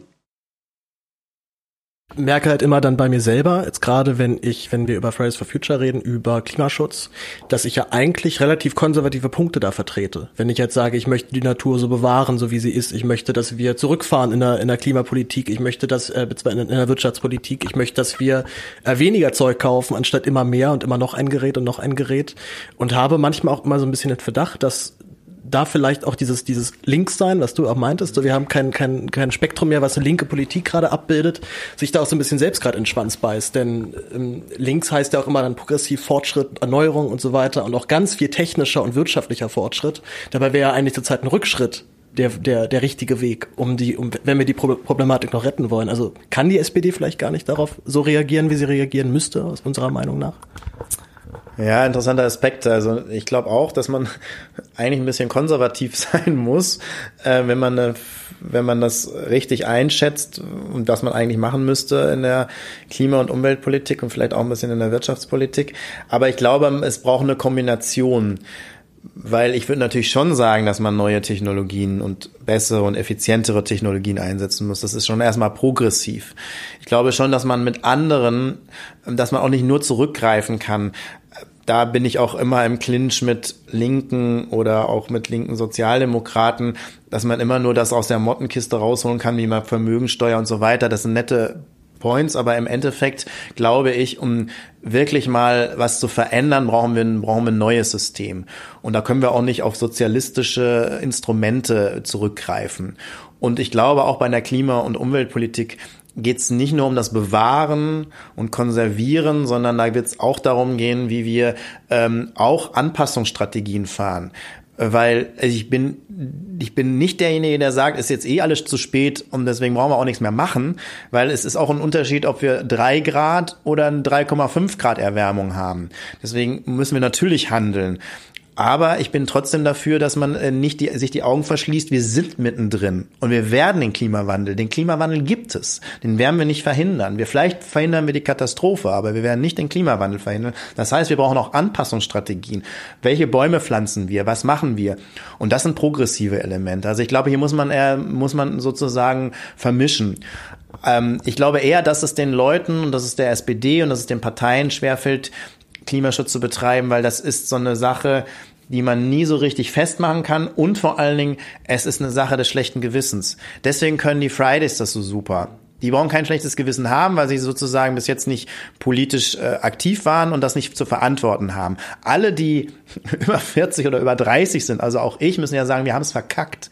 Ne? Wir, haben, wir haben es nicht hingekriegt, obwohl wir schon wussten, was passiert. Und das heißt, man muss sich ein, ein Stück weit schuldig sprechen. Und das ist eine Psyche, da wirst du jeden Psychologen fragen. Äh, daraus Politik zu machen, ist total ähm, schwierig. Äh, deswegen, ich habe mit ähm, äh, jetzt gerade erst mit Extinction Rebellion Leuten gesprochen. Finde ich ganz spannend, was die für eine Strategie machen. Die sagen, vergesst alles, was gestern und vorgestern waren. Wir wollen irgendwie nicht irgendwie ein Schuldbekenntnis haben, sondern wir wollen von euch das Bekenntnis ab heute zu sagen, yo, das ist eine schwierige, blöde Situation und wir müssen das und das tun und vergessen alles, was gestern und vorgestern war. Ich glaube, das ist eine Psychologie, die funktioniert. Ich habe nur Angst, äh, jetzt ist die Bewegung so. Aber wenn wir es nicht im hinkriegen, die nächste Bewegung, die wird die wird eventuell mit Maschinengewehren da stehen und die wird eventuell lünchen und die wird eventuell sagen, das und das habt ihr alle nicht gemacht und jetzt seid ihr alle dafür verantwortlich. Also das ist, das sollten sich vielleicht mal die Leute überlegen, die es versuchen immer noch zu verhindern, was die nächste Bewegung sein wird. Die wird nicht so friedlich sein, ja, wie die, krasser, die jetzt abläuft. Krasser Satz, oder? Also mich hat genau dieser letzte Satz halt nochmal noch mal weiter zum Nachdenken gebracht, dass wir ja gerade noch die, sag mal, die bürgerliche Protestform der Klimaschutzbewegung erleben, die sich so langsam ein bisschen radikalisiert, wo ich Extinction Rebellion jetzt auch nicht hart, also die waren ja nicht militant oder sowas, die haben ja keine, sie haben, war ja auch immer die Ansage, wir wenden hier keine Gewalt an. Ähm, aber eben diesen letzten Satz halt nochmal so, die nächste Bewegung, die ist eben vielleicht dann wirklich nicht mehr friedlich. Die sagt halt dann ernsthaft so, nee, wir machen jetzt hier kompletten System-Change und notfalls dann auch mit Gewalt und wenn wir euch dann alle abknallen müssen, dann ist es halt erstmal so. Ähm, was sagst du zu der, zu, zu diesem, zu dem äh, Rant da von, von Marco? Ja, also wie gesagt, auch das überrascht mich jetzt nicht. So, wenn man sich das so generell anguckt, steckt in jeder Bewegung das Potenzial zu Gewalt. Und das klingt jetzt sehr pessimistisch und das soll jetzt nicht zwangsweise nur gegen Fridays for Future gehen. aber dass zum Beispiel die, die Revolution beziehungsweise der Freiheitsdrang der DDR-Bürgerinnen und Bürger so friedlich ausgegangen ist, wie er ausgegangen ist, lag ja hauptsächlich daran, dass die Polizisten und die Militärs entgegen der Anweisung der Parteioberen nicht auf die Leute geschossen haben, die sie schon seit ewig langer Zeit kennen. Das waren ja Freunde und Nachbarn. Also ob es zu Gewalt einer Rebellion, einer Bewegung, einer Revolution kommt, hängt immer davon ab, wie ist denn so der Stand der Dinge und nehmen die, naja, diejenigen, die tatsächlich Verantwortung tragen in der jeweiligen Politik und in der jeweiligen Machtstruktur, das auch ernst und gehen sie darauf ein oder nicht? Und wie reagieren sie darauf? Also zum Beispiel der arabische Frühling, da begann ja auch einiges, eher mit friedlichem Protest. Dann wurde das zum Teil niedergeknüppelt beziehungsweise mit Gewalt begegnet. Und am Ende haben wir ISIS. Also, dass auch in dem Fridays for Future und in diesem ganzen Klimabewegung das Potenzial zu Schlimmeren steckt, überrascht mich jetzt nicht. Und ich glaube, es ist eigentlich tragisch, dass Marco Bülow aus der Fraktion ausgetreten ist und aus der SPD, weil ich nicht glaube, dass es allzu viele Leute in dieser Fraktion und der Partei gibt, die ganz klar sehen, was denn da kommen kann und wird. Mhm. Weil wenn wir uns angucken, was jetzt in Spanien passiert ist mit dieser Klimakonferenz, ja, die war ja wirklich komplett für den Arsch. Also Ja. hätte man sich auch sparen können. ja, Kram. also ein Jahr Fridays for Future auf der Straße. Und Luisa Neubauer lobt ja, aber Luisa Neubauer macht auch nächstes Jahr so ein komisches Olympiastadion-Ding, wo die Leute reinkommen dürfen, wenn sie 30 Euro bezahlen. Und dass gerade die, die wenig Geld haben, denen das nicht zu, also denen das gesamte Klimathema nicht schnell genug geht und die so so sozial und klimatechnisch auf der Verliererseite der Geschichte stehen, dass die die allerersten sind, die sich gewalttätig dann Gehör verschaffen. Das hat man so oft in der Geschichte gesehen. Das wird auch bei dem Thema am Ende dieser ganzen Story stehen. Und wenn du da jetzt noch irgendwas gegen tun möchtest, dann musst du das jetzt eigentlich tun. Aber Ja. ich sehe nicht, dass da auch nur irgendwer im Bundestag außer Marco Bülow das so realisiert bzw. das so angeht. Und Ja, in dem Sinne ist er, ist, er fast, äh, ist er fast wie Cassandra in den Trojanischen Kriegen. Ja? Das ist so traurig Ja. immer. Ja, das also sowieso ist die, die ganze, also diese ganze Causa Marco Bülow wahnsinnig deprimierend, finde ich. Und also ich, und ich, also ich gönne es ihm total, jetzt da ausgestiegen zu sein, weil ich glaube, das hat den auf, also rein persönlich wirklich fertig gemacht, so die, die letzten Jahre. Und das, äh, das kann ich ihm auch überhaupt nicht abstreiten, dass ihn das fertig gemacht hat.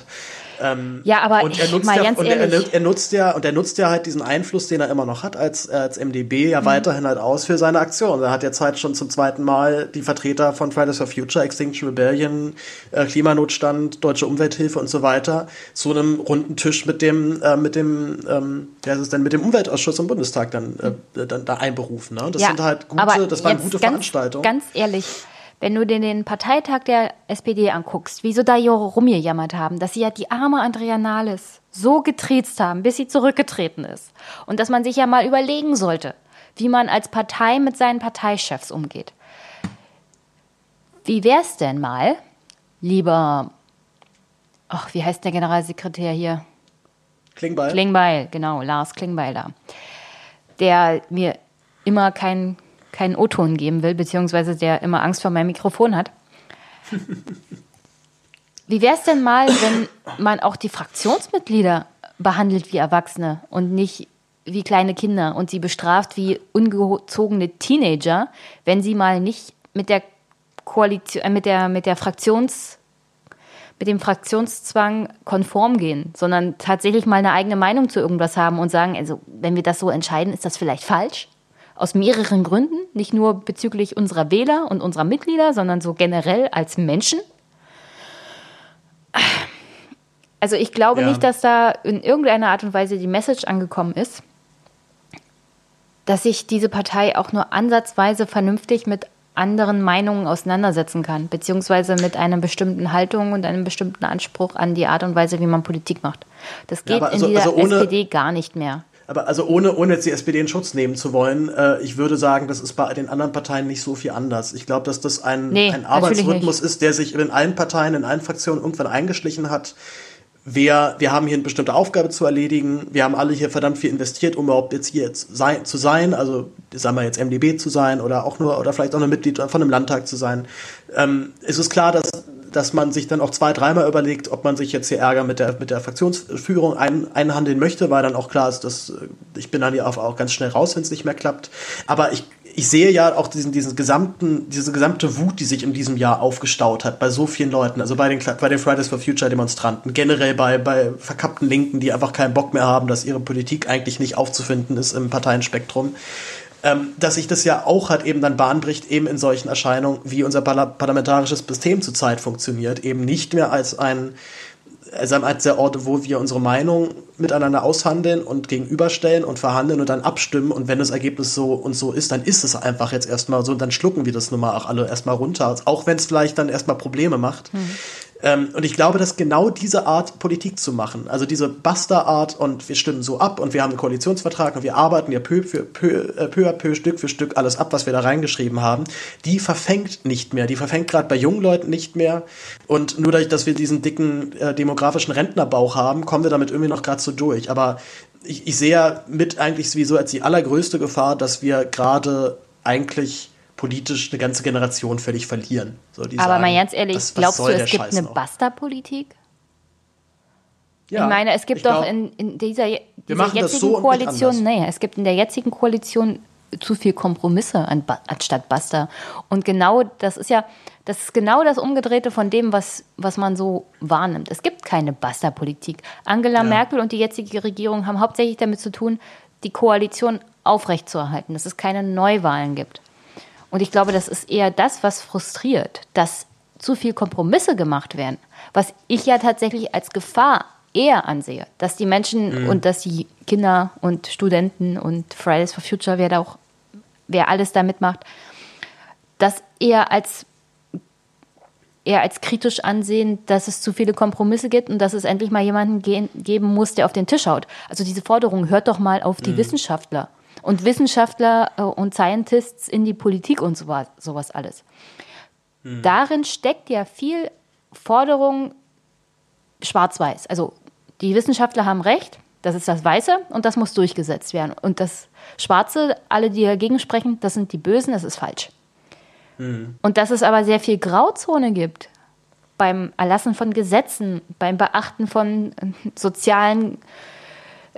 sozialen, Faktoren, beim Gewichten, wie ungleich ist überhaupt unsere Gesellschaft. Also als, als die Nachverhandlung dieses Klimapakets im Amt bei uns publik wurde, dass es jetzt 25 Euro CO2 pro Tonne kosten wird, also dass jede Tonne CO2 jetzt 25 Euro kostet, dass aber zum Beispiel die Pendlerpauschale erst ab dem 20. Kilometer aufwärts mehr wird, also Fernfahrer nennt man das dann wohl, und dass das aber im Gegensatz zu der Erhöhung des CO2-Preises erst drei Jahre später kommt. Also erst gibt es mal eine höhere CO2-Preis. Und die Entlastung durch die Pendlerpauschale gibt es erst in 2024. Was denkst du denn, was da los war? Ja. Und das ist Ja, vor allem für. Leute, die tatsächlich auf Arbeit pendeln müssen. Die werden nicht mit dem Zug fahren. Und selbst wenn, also die Mehrwertsteuer von 19 auf 7 Prozent runter, das ist doch keine Entlastung. Und das Problem ist doch nicht, dass das Zug Zugticket zu teuer ist. Also ja, das ist auch ein Problem, aber das Doch, größte das ist schon Problem ein Problem. Ja, natürlich, aber das größte Problem ist doch, fährt der Zug regelmäßig? Oder musst du um 5 Uhr aufstehen, damit du um 6.30 Uhr auf dem Bahnhof bist, wo du dann nochmal 30 Minuten bis zur Arbeit laufen musst? Ja, klar. Also, Ja, und, und halt, und ich sehe immer noch als Hauptproblem, also jetzt gerade in Bezug so auf Fernreisen, äh, dass Fliegen einfach zu billig ist. Also zu, ich sag mal, die, die Verlockung einfach zu groß ist, doch drauf zu scheißen und zu sagen, Mhm. ja, fliege ich jetzt halt. So, ich will zum, ich wollte jetzt zum Beispiel über einen Jahreswechsel, wollte ich eigentlich da Richtung, Richtung München nach Bayern. Äh, so, also kannst du mit der Bahn aber völlig vergessen. So, das ist das günstigste, was ich jetzt halt einen Monat vorher noch gefunden hatte, waren irgendwie 30, waren irgendwie 80 Euro. So 80 Euro für eine einfache Bahnfahrt Ja, nach München. Das so, kann ja auch nicht fuck? sein. Da kann ich auch ins Flugzeug steigen. Für 80 Euro kann ich Kann- nach München hin und zurück Nee, fliegen. Ich kann, ich kann für 30 Euro hin Naja. und zurück nach München fliegen. So. Gut, das, also das, das ist ja das Perverse. Das ist ja eben das Perverse. Dass das Fliegen ist so spottbillig. Ja, aber Paul, die Lösung ist doch nicht, das Fliegen teurer zu machen. Die Lösung kann auch nur sein, das Zugfahren billiger zu machen. Genau. Zugfahren muss richtig billig werden. Ja. Und ich glaube schon, also ich habe nichts dagegen, wenn Ja, Fliegen ja jetzt auf einmal doppelt so Paul, teuer ist. die Sache ist, Paul, sie gehen aber so ran, wir machen jetzt erstmal Fliegen teuer. Ja. Schaffen aber keine um drei Euro. Entlastung. Ja, ja. Ja, ne, es müsste halt, es müsste halt so ein richtiges, ein richtiger Verkehrsplan müsste halt Ja. erstmal vorgelegt werden. So Ja. richtig, also da, und da, da bin ich auch, also ich habe ja null Ahnung. So, also niemals würde ich ja behaupten, ich weiß jetzt hier alles. Und äh, alle müssen so halt irgendwie nur das irgendwie umsetzen, was, was ich von mir gebe und meinen Podcast hören. So, what the fuck, no, no way. Aber ich meine, Und- dafür habe ich ja das- eigentlich das- Politiker. ja, das- dafür habe ich ja gewählte Politiker. Das wollte ich übrigens noch sagen. Ich bin mir ziemlich sicher, es gibt viele bei Fridays for Future, die die es mit den 25 Euro auch noch nicht weit genug gibt. Und es gibt Experten, die sagen, wir brauchen eigentlich 40 Euro pro Tonne. Das ist so der Einstiegspreis. Die würden das wahrscheinlich alle ganz geil finden. Nur, ich will noch mal darauf hinweisen, die leben alle nicht im Berlin fernen Raum. Die müssen nicht eine Stunde am Tag zur Arbeit fahren. Also eine Stunde hin, dann noch mal eine Stunde zurück. Zwei Stunden mit dem Auto zu deiner Arbeit. Und du ziehst nicht von deinem Haus aus weg näher an die Arbeit ran. Das ist völlig illusorisch. Und wenn du dann massiv wirklich Geld bezahlen musst, um auf deine Arbeit zu fahren, dann frisst das natürlich an den Lebenshaltungskosten, die so und so jetzt auch noch teurer werden. Weil natürlich der CO2-Preis runterdekliniert wird von den jeweiligen Unternehmen. Also das Leben im Berlin-fernen Raum, in, im ländlichen Raum, wird einfach mal teurer. Und für Leute wie Luisa und allen anderen, die in der Stadt leben, ist das natürlich eine ganz geile Sache. Es wird was fürs Klima getan, aber die können in den nächsten, äh, in die nächste S-Bahn, in den nächsten Bus fahren, der fährt ja alle zehn Minuten. Und wenn mal einer ausfällt, ist nicht so schlimm, weil 20 Minuten kannst du zur Not auch noch warten. Und dann ist das für sie kein Problem. Aber wenn klar, du jetzt äh, anstatt fallen aber 100 diese Euro, ja, wenn du jetzt anstatt 100 Euro im Monat Benzin bezahlen musst, dass das auf einmal 300 oder 400 Euro sind, wo sollst du das denn hernehmen? Ja. Ja, da ist, da ist noch viel zu tun. Da sind auch noch viele Sachen, glaube ich, sehr. Ja, aber das richtig ist klar. genau dieses Schwarz-Weiß-Denken, was mir immer wieder negativ aufstößt, ja. Ja, aber das Schwarz-Weiß-Denken ist doch die Reaktion auf die jahrelange Untätigkeit. Also, Ja, das ist jetzt, Äh, jetzt momentan also- auch nicht besser und es kann auch nicht besser sein, wenn du einfach sagst, so, wir setzen hier jetzt einen Wissenschaftler hin, der macht die Gesetze, äh, Rezo ja auch. Der sitzt da und meint, also innerhalb von zwei Wochen kann ich dir hier ein geiles Klimagesetz schreiben. Und das, das- Problem der Politiker ist, dass sie einfach nicht hart genug arbeiten. Also das ist doch völlig illusorisch. In welchen Realitäten leben denn diese jungen Leute? Und was, Ja, wenn ist- ich ist junge es Leute so sage, bisschen dann diese, manchmal. diese, Ja, ja. diese Menschen sind fünf Jahre jünger als ich, maximal. Weißt du, wenn du aus einem gut behüteten Elternhaus kommst, wo Mami und Papi immer genug Geld verdient haben, wo du eine Luxusvilla in Hamburg hattest, dass da dein Leben völlig in Ordnung war und dass du dich dann auf andere Probleme in deinem Leben konzentrieren konntest, ist ja ganz klar. Aber wenn du aus einem Haushalt kommst, wo du am Ende des Monats nicht weißt, was kaufst du von den letzten 10 Euro, ja, dann, dass da deine sind Realität da ein bisschen ferner ist als eine andere, sollte klar sein. Und dann möchte ich ich, sagen, Ich bin da, ich, ich bin da voll bei dir. ja, und dann möchte ich noch mal sagen, solche Aktionen wie in dem Olympiastadion sehe ich als echte Bedrohung für unsere Demokratie. Weil das jeden ankotzt, der das sieht und denkt, das sind diese verwöhnten Mittelstands- und Oberschichtsgören, die sich Demokratie kaufen können und meinen, das löst jetzt Probleme. Wenn da auch Ja, oder meinen jetzt halt so, meine, machen jetzt halt so Demokratie zu so einem coolen Happening im Olympiastadion. in Verbindung mit in Verbindung mit Kapitalismus, ja.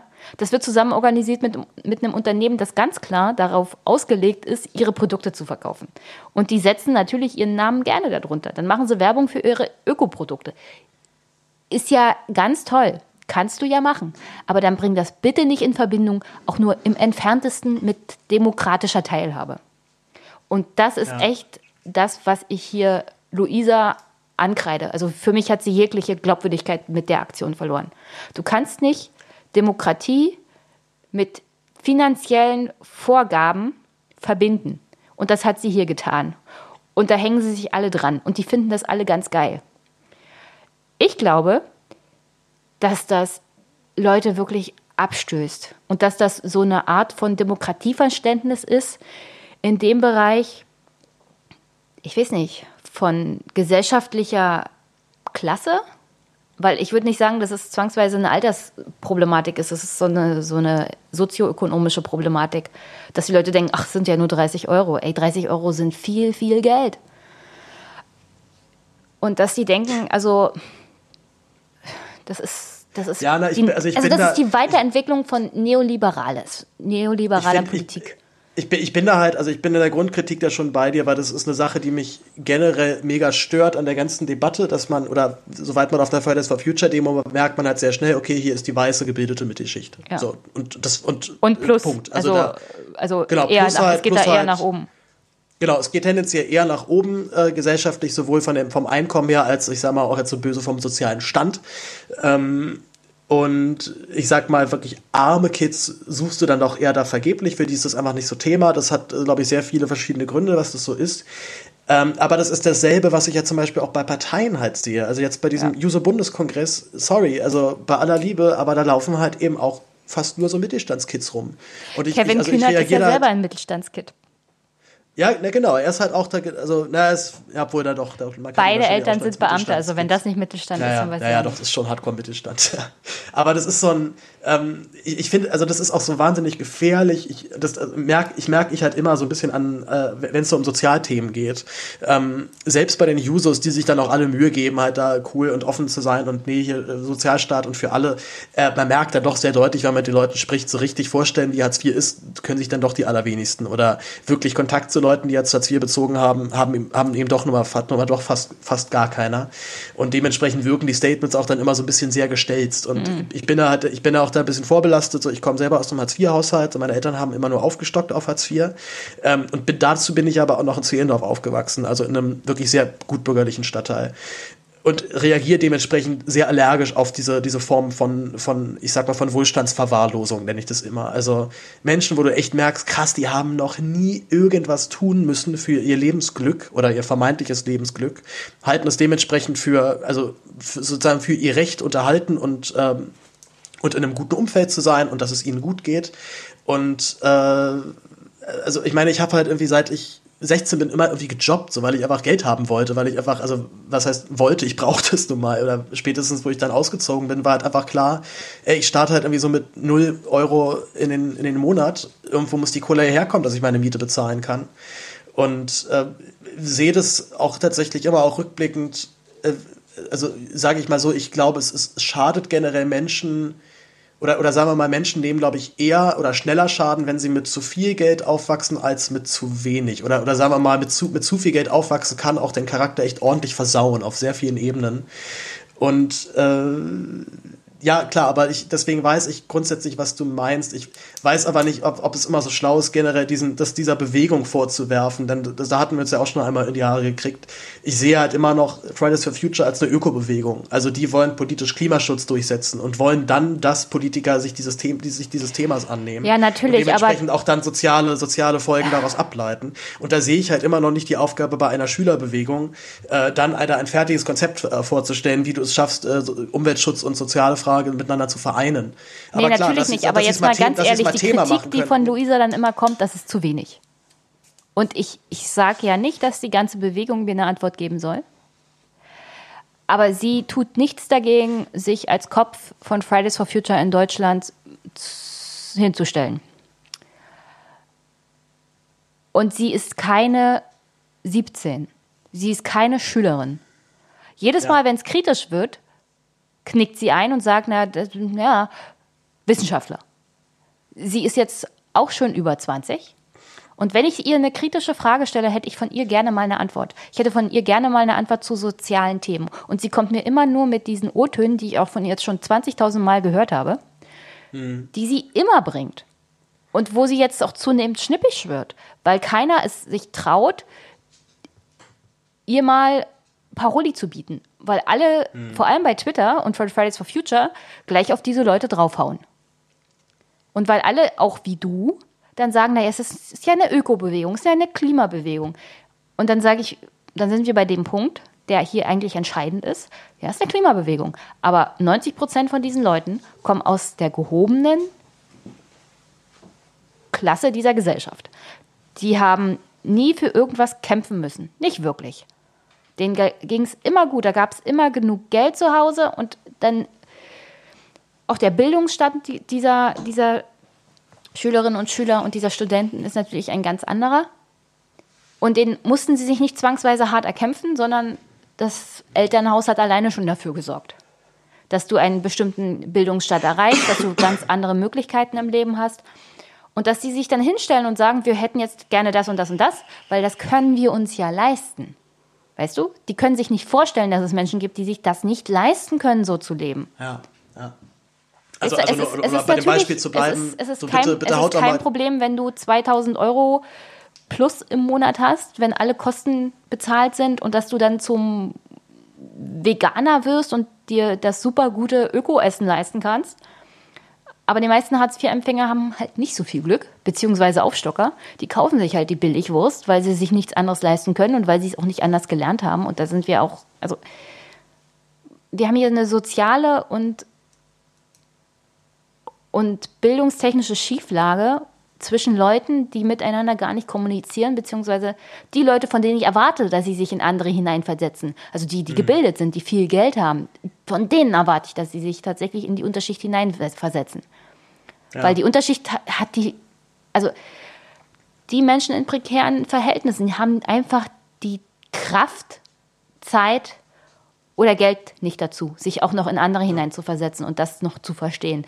Geschweige denn, dass sie die Potenziale haben, sich da in irgendeiner Art und Weise alleine rauszukämpfen. Also die Fälle ja. sind wirklich ganz selten. Weißt du, weißt du, was ich da eigentlich immer denke? Eigentlich ist das doch wäre das doch eine wunderbare Zeit für linke Politik, oder? Also, ich meine, wir haben ja, so eine haben derartig eine linke soziale, Partei?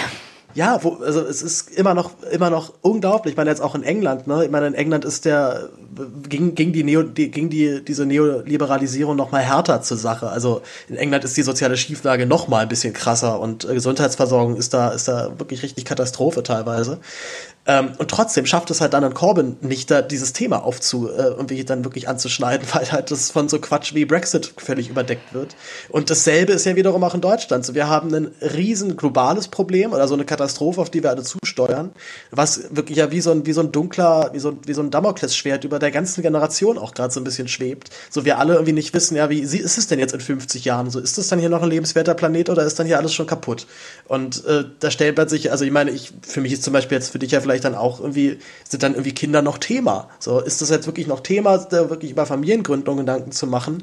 Wenn wir halt irgendwie, wenn immer so ein bisschen das Gefühl bleibt, so die nächsten 10, 20 Jahre könnten vielleicht noch so die letzten einigermaßen entspannten Jahre sein. Und dann wird es erstmal finster, weil dann, weil dann die Weltlage es einfach nicht mehr zulässt. Also, jetzt kann ich dir dazu sagen, mit dem richtigen Partner, klar, Kinder. du, ich habe beim, ich habe viel Zeit meines Lebens bei meinen Großeltern verbracht weil meine Eltern dann auch arbeiten waren und äh, vor allem in der Umbruchsphase nach dem Ende der DDR war das alles ein bisschen kritisch. Und dann war ich am Wochenende oft bei meinen Großeltern. Meine Mom war Kellnerin und mein Dad hat nebenbei noch was anderes gearbeitet. Also so äh, unter der Woche war er in einer Autowerkstatt und am Wochenende dann Ausfahren von Katalogen und allem sowas. Und meine Oma hat mir darüber erzählt, wie es war nach dem Krieg. Ja, da war sie ein kleines Kind und dann hat sie mir erzählt über den Hunger und die Verzweiflung, den Tod ihres Vaters. Ich habe mitgekriegt, wie das war, als der Vater meines Opas nach Hause kam. Also viel geredet darüber hat er nicht, aber es muss ja ganz schlimm gewesen sein. Der war zwei Jahre in sowjetischer Kriegsgefangenschaft. Als er zurückkam, war er praktisch kein Mensch mehr. Und was mir das gelehrt hat, ist, ja, es geht immer noch schlimmer, aber überleben kann man schon noch irgendwie. Also ich finde auch, man sollte Ja. sich jetzt nicht so viel Panik machen. Ich, ich verstehe, Ja, die- also die- ich verstehe, ich verstehe, dass für viele das irgendwie eine existenzgefährdende Realität ist in ihrem Kopf. Und ich verstehe, dass es Wissenschaftler gibt, die mir das vorberechnen. Aber ich kann es halt nicht in die Zukunft übersetzen. Und ich würde jetzt mein, meine Lebensentscheidungen nicht davon abhängig machen, ob ich Kinder kriege oder nicht. Ja, Und wenn, jetzt- wenn, halt so das- wenn Leute, wenn Leute von halt, ne? Fridays Also- for Future da sitzen und sagen, also Kinder weiß ich jetzt nicht, weil Klimawandel. Nee, also dann Ja, hast klar, du es- irgendwas mit deinem, dann ist irgendwas mit deinem Leben nicht ganz Es korrekt. wirkt- oder dann nee, denkst es- du, es dass es wirkt- keine anderen Probleme gibt in deinem Leben. Es gibt so viele schlimme Sachen, die aktuell in, in der Realität von Menschen viel schlimmer sind. Also wirklich, wenn du in Syrien lebst und gerade mal den äh, IS überlebt hast, machst du dir sicherlich keine Sorgen um die nächsten 50 Jahre, sondern machst du dir Sorgen um Ja. die nächsten fünf Stunden. Und so eine Situation kann dich immer wieder erreichen. Und deswegen lebe ich teilweise auch gerne im Hier und Jetzt und vielleicht Planung die nächsten fünf Jahre, aber die nächsten 50 Jahre, das geht bei mir Ja, gar also nicht. das, also das, also das, was ja so diesen, diesen Weltschmerz gerade so, also vor allem bei mir halt eben auch so auslöst, ist so ja, das diese, liegt hauptsächlich diese, daran, diese, dass du keine, Fan also Da- nicht du, Darf- aber, aber, aber teilweise diese, diese Interviewpartner, die richtigen Schmerz und richtigen Verlust und richtige äh, Ja, Entbehrung so gar Jenny- nicht erlebt haben, dass die das so übersetzen, ist mir ein Ja, absolutes es ist- Rätsel. Ja, aber es ist, also es, ich meine den Weltschmerz wirklich auch eher in der Schizophrenie dieses Systems, so dass wir eigentlich seit mindestens spätestens seit 30 Jahren ziemlich genau Bescheid wissen, was wir gerade mit unserer Umwelt tun. Und ähm, ich, ich reagiere besonders dann allergisch, wenn ich so das Gefühl habe, ich, ich, werde, ich werde trotz besseren Wissens gerade angelogen. Also da erklärt mir eine Umweltministerin, wie toll das Klimapaket ist und sie weiß es ganz genau, dass äh, bei aller, bei aller Rechnung, die man da anstellen kann, niemals dieses, diese Maßnahmen ausreichen werden, äh, die CO2-Emissionen runterzusenken. Und da ist tatsächlich bei mir mal so ein Punkt erreicht, äh, wo, wo, wo ich einfach raus bin, wo ich keinen Bock, nee, dann, dann, dann, dann red mit wem anders. Ich habe keinen Bock mehr da drauf. So, also wenn, wenn, wenn es jetzt hier nur darum geht, dass du mir deine komischen, äh, deinen komischen Vorschlag irgendwie als so geil verkaufst, dass ich irgendwann einfach schon aus purer Verzweiflung sage, ja, stimmt, du hast recht, beste Klimapaket ever, äh, dann kann ich mir diese Diskussion auch so ein bisschen sparen. Und ähm, die, ich meine, die, die das, das Problem ist ja dazu, egal wie wir uns verhalten, egal was wir tun, wir wissen alle, es hat alles, es, es hat alles seinen Preis. Also ich kann mich jetzt natürlich irgendwie freuen, cool, ich habe ein neues iPhone und weiß aber auch gleichzeitig super, auch das äh, versucht wieder, verursacht wieder Elektroschrott und das hat irgendeine arme Frau in China für äh, viel zu wenig Geld zusammengezimmert. Also die, ich sag mal, diese, die, diese Widersprüchlichkeit, in der wir leben, die begegnet einem ja überall. Und ich habe dieses Jahr ähm, äh, äh, die unbewohnbare Erde auch gelesen von, äh, ah, ich vergesse den Namen, David Wallace Wells. Ähm, und das hat mich nochmal sehr geprägt und nochmal auch sehr verändert. Und gerade halt in Bezug darauf, wie schnell diese klimatische Entwicklung inzwischen schon voranschreitet. Und man, man immer so ein bisschen das komische Gefühl hat zurzeit, ähm, noch ist es vielleicht okay, aber wir wissen halt nicht, wie lange es noch dauert, bis wir merken, okay, jetzt ist die Kacke echt am Dampfen. Und äh, ich finde diesen Gedanken sehr verstörend, so ein paar Jahren zurückzublicken und zu denken, ach, da war echt noch alles in Ordnung und jetzt ist hier aber echt richtig, äh, richtig, richtig Tovabo los. Und umso mehr, das war ja auch für mich so ein Grund, äh, von meinem alten Job Schauspiel wegzugehen und zu sagen, nee, ich möchte jetzt was, was handfest oder Journalist bin ich dann geworden, haha. Aber ähm, Ja, mach was machen, Vernünftiges, ähm, Junge. Nee, aber was, ähm, also was ein bisschen mehr Tiefgang hat. So als Schauspieler bist du doch ein, eher so das ausführende Organ für irgendwen anders und als Journalist kann ich irgendwie meinen eigenen Kopf dann doch benutzen dabei und meinen, meinen eigenen Willen äh, da durchsetzen und meine eigenen Ansichten. Im Idealfall zumindest.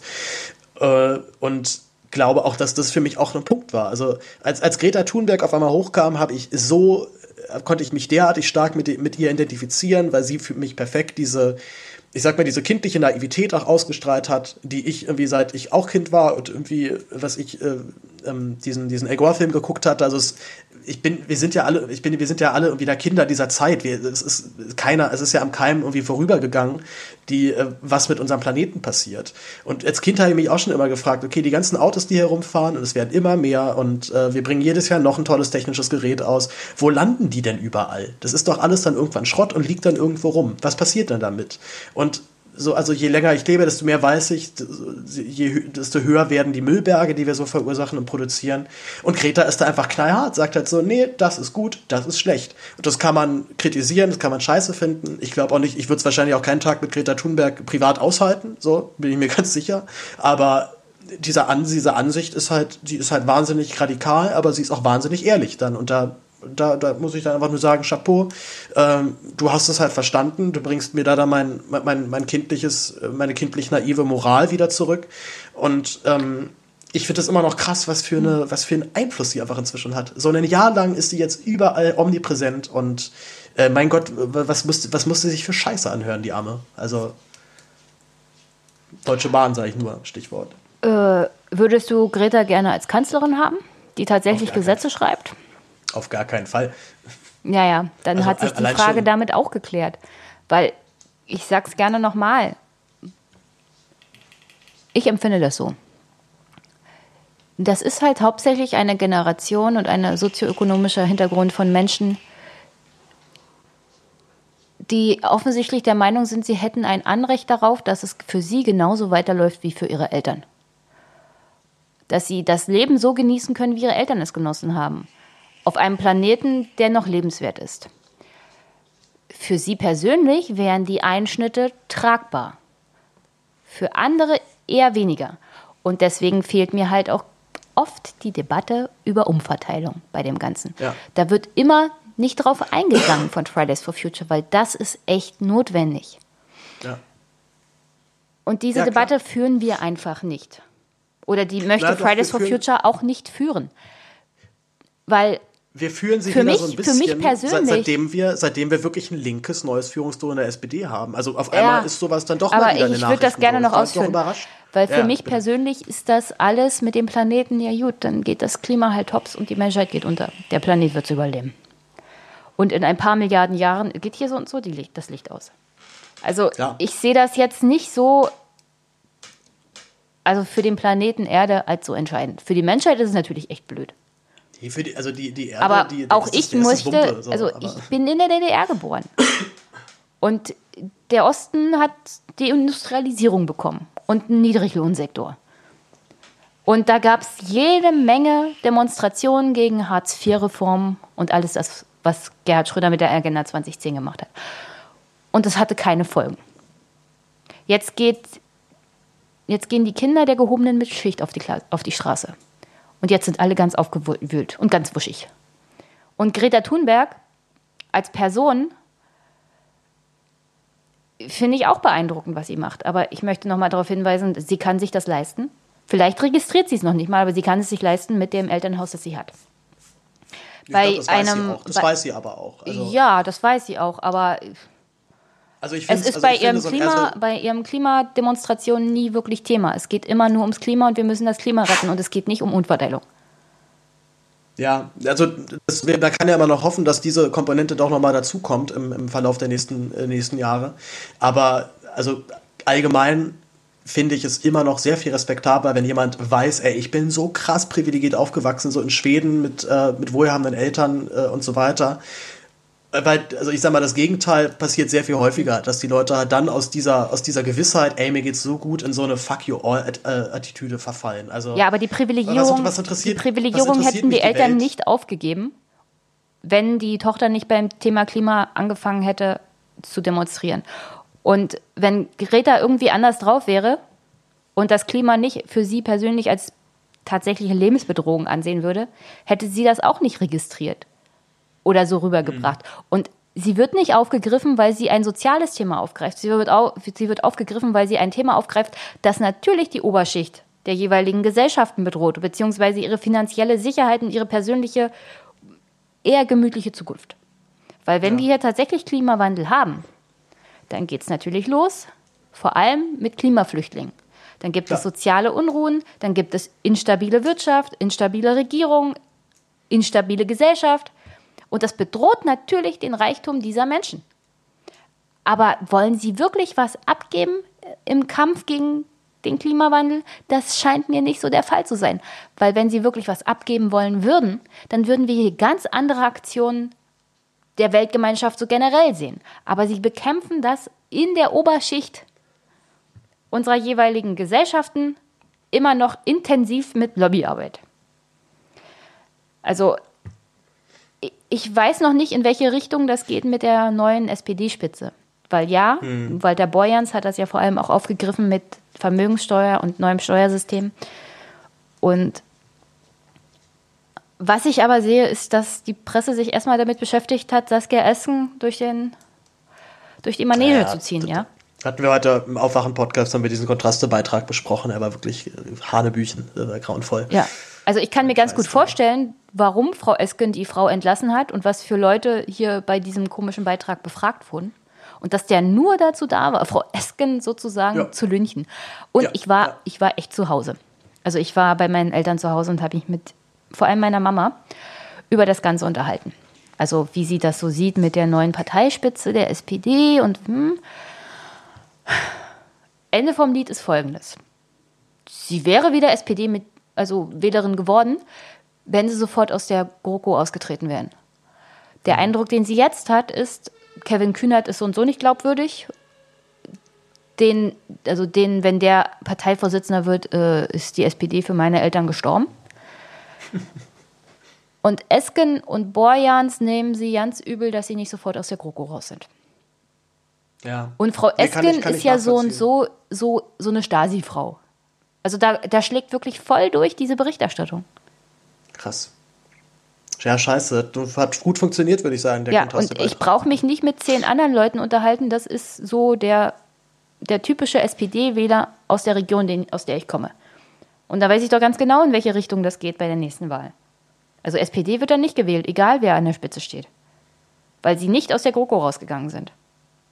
Und mehr, Ja, über mehr muss man da gar nicht ja- mehr diskutieren. Ich habe ja so ein bisschen die Hoffnung, dass, äh, dass Esken und Boyans jetzt einfach auf die, auf die Gelegenheit warten, eine, die GroKo an einer wirklich inhaltlichen Frage dann zerbrechen zu lassen. Also eine Forderung aufstellen, von der sie wissen, die CDU wird darauf, Hm. wenn überhaupt, minimal eingehen und dann zu sagen, so, das ist jetzt, das, das ist jetzt ein guter Moment zu sagen, wir treten jetzt hier aus. Ja, das wird, das, Das- wird das- Leute das wie trau ich dich und mich zu. überzeugen. Weil wir darüber Ja, nachdenken, was machtpolitisch notwendig ist. Aber Leute wie meine Eltern wird das nicht überzeugen. Weil ich nehme es ihnen noch nicht mal übel. Sie erwarten dann eine klare Haltung und, und eine stringente Handlung. Weil die Presse aber ihnen auch- auch aber weiß gemacht hat, die SPD, die genau, neue ja. Führung würde sofort aus der GroKo rausgehen. Das ist ja das, was die Berichterstattung war.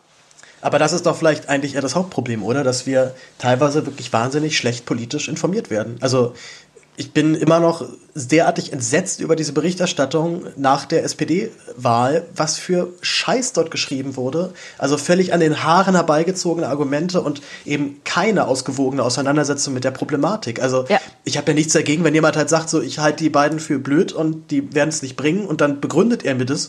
Aber die Argumente waren derartig äh, bescheuert konstruiert und einseitig und eher vielmehr halt so dieser Tonus oder dieser beleidigte Tonfall, ey, es war doch so toll unter, äh, Ja. unter, unter, unter Rot-Schwarz, die, äh, Schwarz-Rot die ganze Zeit.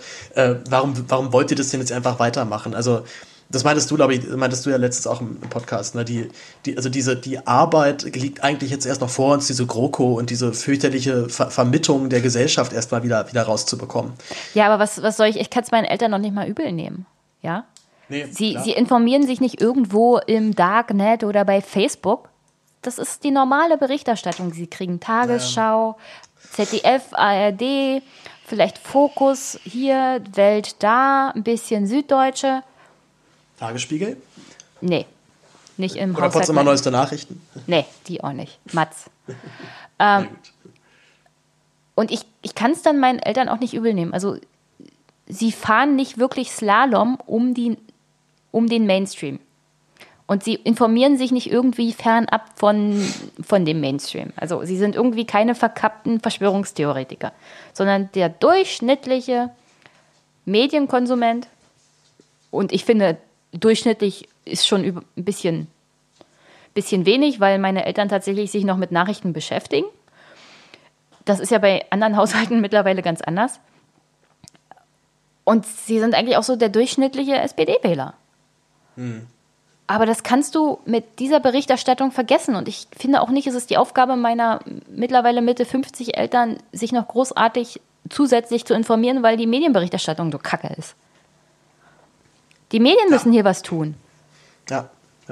bin ich total. Wir, wir tun ja was. Also deswegen sind wir ja freie Podcaster und äh, freie Journalisten und Ja, aber ich, ich, ich machen einfach persönlich, unser Ding. ich muss aufpassen, wie ich mit meinen Eltern rede, dass ich nicht zu, zu belehrend wirke, ja? Also Mhm. das ist ein bisschen schwierig für ein Kind zu Hause mit den Eltern über Politik zu reden, wenn sie der, wenn sie der Überzeugung sind, dass du sie nur belehren willst.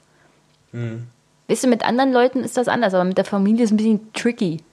Ja, du, ich, ich also ich, so meine Eltern tendieren ja leider eher in so, du hast ja so schön gesagt, dass deine Eltern sich eben noch bei den klassischen Medien informieren. Meine Eltern driften ja da eher in so die Richtung, dass sie eben halt wirklich diesen ganzen, äh, also ins, ins, in die Tiefen des Netzes dann äh, sich vorgauke, vorwagen und hat dann mit dem, mit dem krudesten Scheiß halt nur noch ankommen. Also da sieht man ja auch, in was für eine Richtung das auch nochmal kippen kann. So wenn Leute zu lange äh, oder schon zu häufig das Gefühl hatten, ich werde hier nicht gut informiert, ich bin ein kritischer, aufgeschlossener Bürger, dass sie halt sich dann halt, sag mal, die, dass, dass ihr tolles neues Wissen halt woanders suchen und dann halt eben auch äh, leider auch sehr, sehr schnell manipulierbar sind. Ich muss jetzt hier, ich würde jetzt hier so ein bisschen raffen, ne, weil ich glaube, Ja. wir sind jetzt schon bei fast zwei Stunden und ähm, zumindest einen Clip will ich, will, will ich zumindest ganz noch spielen in der, äh, in der Sorge, dass wir uns da gleich, dass, dass wir uns, dass wir uns da gleich wieder in die Haare bekommen. Nee, Denn nee wir, jetzt wollen, wir wollen ja hier, du hast ja gesagt Sex Cells. Und wir wollen ja, Ja, hier ja, genau, über Sex reden. Es geht jetzt nämlich um Sex. Ich mache nochmal kurz, äh, noch mal kurz äh, die, die nächsten drei Folgen. Also wir hatten äh, gerade als letzten Clip ja den äh, Schnipsel mit Marco Bülow gehört. Äh, danach habe ich eine Folge gemacht, auf die ich mich irre gefreut habe. Und ich, ich habe erst letztens wieder in einem meiner alten Notizbücher äh, noch einen Vermerk gefunden, dass ich mit Klaus Kordon doch mal ein, ein Interview machen könnte. Äh, Klaus Kordon ist Kinderbuchautor. Ich weiß nicht, hast du mal was von ihm gelesen? Nee, sagt mir auch nichts Ach, krass, Name. okay. Ich war eher Das Erich Kästner-Leserin. Ja, der Kästner, oh, das ist, Kästner ist sowieso der allerbeste. Ähm, dann ähm, nochmal für dich auch nochmal der Tipp und auch an die Hörer, die Folge 21, Fabian äh, zu hören. Kästner hat nämlich auch ganz viel politisch geschrieben. Das ist leider nicht so bekannt von Ja, ihm. das wissen die wenigsten. Das wissen leider sehr wenige. Und ähm, Fabian ist bis heute eins meiner Lieblingsbücher. Äh, Klaus Kordon schreibt wirklich ganz klassische Kinderbuchliteratur. Der hat übrigens auch mal eine sehr gute Biografie über, über Erich Kästner geschrieben. Die, die könnte vielleicht, die, die gebe ich dir bei Ge Gelegenheit, glaube ich, mal mit. Die könnte was für dich sein. Und ähm, mit Klaus Kordon war das ein total, weil, weil ich habe den halt super viel gelesen als Kind. So, der hat auch, würde ich sagen, auch da viel, viel Einfluss auf meine historische und politische Bildung auch gehabt, der Mann. War ein wunderschönes Gespräch mit einem sehr netten alten Mann. Äh, dann habe ich eine Folge gemacht, mal wieder ein Talkradio mit den, über den Mars. Ich habe äh, einfach eine Stunde lang die geplante Mars-Mission von Elon Musk so ein bisschen auseinandergenommen und habe danach noch einen Techno-Track hinten dran gehängt. Äh, ein, ein, äh, etwas, mit dem wir heute übrigens auch äh, enden werden. Es gibt auch nochmal zum Abschluss äh, feinsten äh, Techno aus eigenem Anbau. Ähm, die andere Seite der Erde war tatsächlich eine Folge, auf die ich mich irre krass gefreut hatte und dann ist leider sowohl technisch sehr viel schief gegangen. Sie wurde dann aber auch überraschend wenig gehört. Äh, ich habe mit Matti Steinmann äh, aus, äh, in, in Neuseeland telefoniert. Der ist Fußballer und hat lange so für den HSV gespielt. Immer so, erstens eher nicht, meistens so, so zweite Mannschaft, also nie so den wirklichen Durchbruch gehabt. Und nachdem er jetzt, da habe ich zum dritten Mal beim HSV dann aussortiert worden ist, äh, hat er sich gedacht, ey, fuck off und ist nach Neuseeland gewechselt. Und eigentlich ja so das Karrieregrab für ausgediene, für, für ausgediegene Fußballspieler, die die jetzt irgendwo nochmal entspannt spielen wollen. Und dass er mit 24 diesen Schritt tut, fand ich dann schon krass. Und äh, das war technisch halt irgendwie echt eine schwierige Folge. Und ich habe auch nochmal zusätzlich gemerkt, äh, Fußballfolgen erfordern nochmal eine andere Form der Vorbereitung und der Recherche davor. Also da habe ich so ein paar, so, so habe ich zum ersten Mal echt gemerkt, okay, hier war ich scheiße vorbereitet bei dem Interview und hatte einfach dann so ein paar, so ein paar Fails drin, die vermeidbar gewesen wären. Was denn? Also wie musst du dich anders vorbereiten bei Fußballpodcasts? Also erstmal muss man bei Fußballern noch mal viel mehr darauf achten, dass du die aus, dass du aus ihren Floskeln so ein bisschen rausbekommst. Also die haben ja alle irgendwie Medientraining gehabt und ähm, antworten die halt dann in so in so Satzbu in so in so, so Bauklötzsätzen. Äh, was bei Matti aber echt noch voll entspannt war, weil das ein ähm, fitter, intelligenter Typ ist und das jetzt man auch nicht unbedingt über jeden Fußballer sagen kann. Ähm, und naja, einfach dann nochmal, sag mal, die Saisons dann nochmal tiefer greifend nochmal, was ich Ergebnisse angucken, vielleicht nochmal die Aufstellung reinziehen. Also, dass man halt dann nochmal wirklich Detailfragen stellen kann zu bestimmten Spielen. Ich bin ja trotzdem, trotz allem immer noch krasser Fußball, äh, Fußballfan. Und äh, da habe ich gemerkt, da muss Trotz man einfach FIFA und UEFA. ja, ganz genau. Ja, ich merke aber auch, also je älter ich werde, desto mehr lässt das Interesse nach. So, das, äh, das ist schon. Also einfach, weil, weil mich dieses ganze Business so, so, so an, anwidert in vielen Fragen und äh, höchst korrupt bis zum geht nicht mehr. Und ähm, ich glaube auch tatsächlich mit seinen, also mit den Akteuren innerhalb auch ziemlich fahrlässig umgegangen wird. Mhm. Also ich finde diese Art und Weise, wie junge Spieler dann äh, hochgelobt und dann fallen gelassen werden, das tut mir schon jedes Mal immer weh, weil ich glaube, dass da, dass da auch, also auch persönlich bei den Menschen echt viel, äh, viel kaputt gemacht wird. Ähm, genau, und dann halt meine vorletzte Folge. Die letzte Folge, eine neue Hoffnung, ist ja mein Beitrag vom SPD, äh, vom Juso-Bundeskongress mit Kühnert, äh, halbe Stunde Kühnert. Äh, die vorletzte Folge fand ich aber für mich persönlich nochmal am spannendsten, weil ich da, glaube ich, mit am meisten gelernt habe. Es ging nämlich um Sex und zwar um Sexarbeit. Ich habe mit einer High-Class-Prostituierten geredet, ähm, die mir so ein bisschen ihre Sicht der Dinge einfach äh, geschildert hat und wie sie generell bestimmte Sachen bewertet. Das Ganze ist aber nochmal doppelt brisant, weil ja auch gerade politisch das sogenannte schwedische Modell verhandelt wird. Äh, bist du da im Bilde, Jenny? Ah, ich habe so am Rande mitbekommen, es geht doch um das Thema Prostitution, legale Prostitution. Genau. Ich weiß aber leider nicht mehr, wie das schwedische Modell Alles gut. ist. Ich brief, ich brief aber noch mal ganz kurz. Also wir hatten ja in Deutschland 2003 das Prostitutionsschutzgesetz. Mhm. Prostitution ist dementsprechend legales Gewerbe und äh, nach Anmeldung kann man dem dann nachgehen. Ähm, das schwedische Modell sieht jetzt wiederum aber vor, dass die Prostitution weiterhin legal bleibt, allerdings die Freier kriminalisiert werden. Also wer zu einer Prostituierten geht, macht sich strafbar. Wer in der Prostituierten seine Räume zur Verfügung stellt, also auch Zuhälter sind strafbar. Ähm, und ich habe immer so ein bisschen das Gefühl bei der ganzen Sache, ich werde dazu auch nochmal ein Talk-Radio aufnehmen, habe ich nochmal gemerkt, weil ähm, ich, weil ich glaube, dass man da ziemlich gut an Moralfragen nochmal ansetzen kann. Äh, es gab also wie sollst du denn, wie sollst du legaler Prostitution nachgehen, wenn deine Freier Straftäter sind? Ganz genau. Das ist genau das Problem. Also man tut, man versucht halt mit dieser Gesetzesänderung so den Prostituierten eben nicht direkt zu schaden. Also man kriminalisiert nicht mehr die Frau an sich, sondern mhm. kriminalisiert einfach jetzt die, die Nutzer dieses Systems.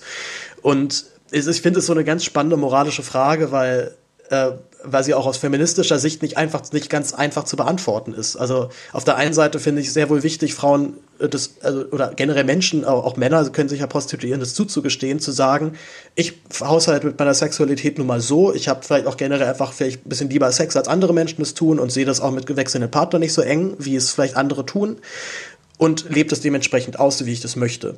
Auf der anderen Seite haben wir natürlich einen, auch Formen von Prostitution, wo sich einem der Magen umdreht und wo äh, man da einer ganz blöden, äh, also ganz blöd auf einmal dasteht, wenn man dann das verteidigen möchte. Ja, Denn natürlich möchte keiner so, das verteidigen. Wir können es auch ansprechen. Also wir haben in Deutschland ein extremstes Problem mit Zwangsprostitution, vor allem aus ja. dem osteuropäischen Bereich, auch zunehmend Menschenhandel. Äh, da gab es jetzt erst einen Fall mit Zwangsarbeit, unter anderem vor allem Viet Vietnamesen in Berlin-Brandenburg. Da gab es auch eine große Razzia. Also vielleicht willst du das auch nochmal aufgreifen, so als ja, als Punkt. Ich, ich, muss, ich muss generell muss ich äh, mich noch mehr mit diesem, ich sag mal, diesem Schmuddelgewerbe ja. der Prostitution nochmal auseinandersetzen, weil das ist natürlich übel, so was da passiert. Ähm, und dadurch, dass es eben nochmal diese sexuelle Komponente hat, hat das ja für viele nochmal so ein Doppelschockmoment. Also da ist nicht nur Menschenhandel, die müssen halt dann auch noch, äh, werden auch dann halt eben noch so zu körperlichen Handlungen gezwungen, mhm. die man natürlich sich überhaupt nicht vorstellen möchte. Ähm, ja, aber frei, halt freiwillige Sexarbeit, also wenn du das freiwillig tust, wirst du ja auch bestraft. Also Genau, Wie soll das schwedische genau. Modell denn Menschenhandel und Zwangsprostitution bekämpfen? Ganz genau. Und das ist, und das ist eben auch ein bisschen der Ansatz gewesen von Aya, mit der ich geredet habe. Wir spielen gleich den Clip.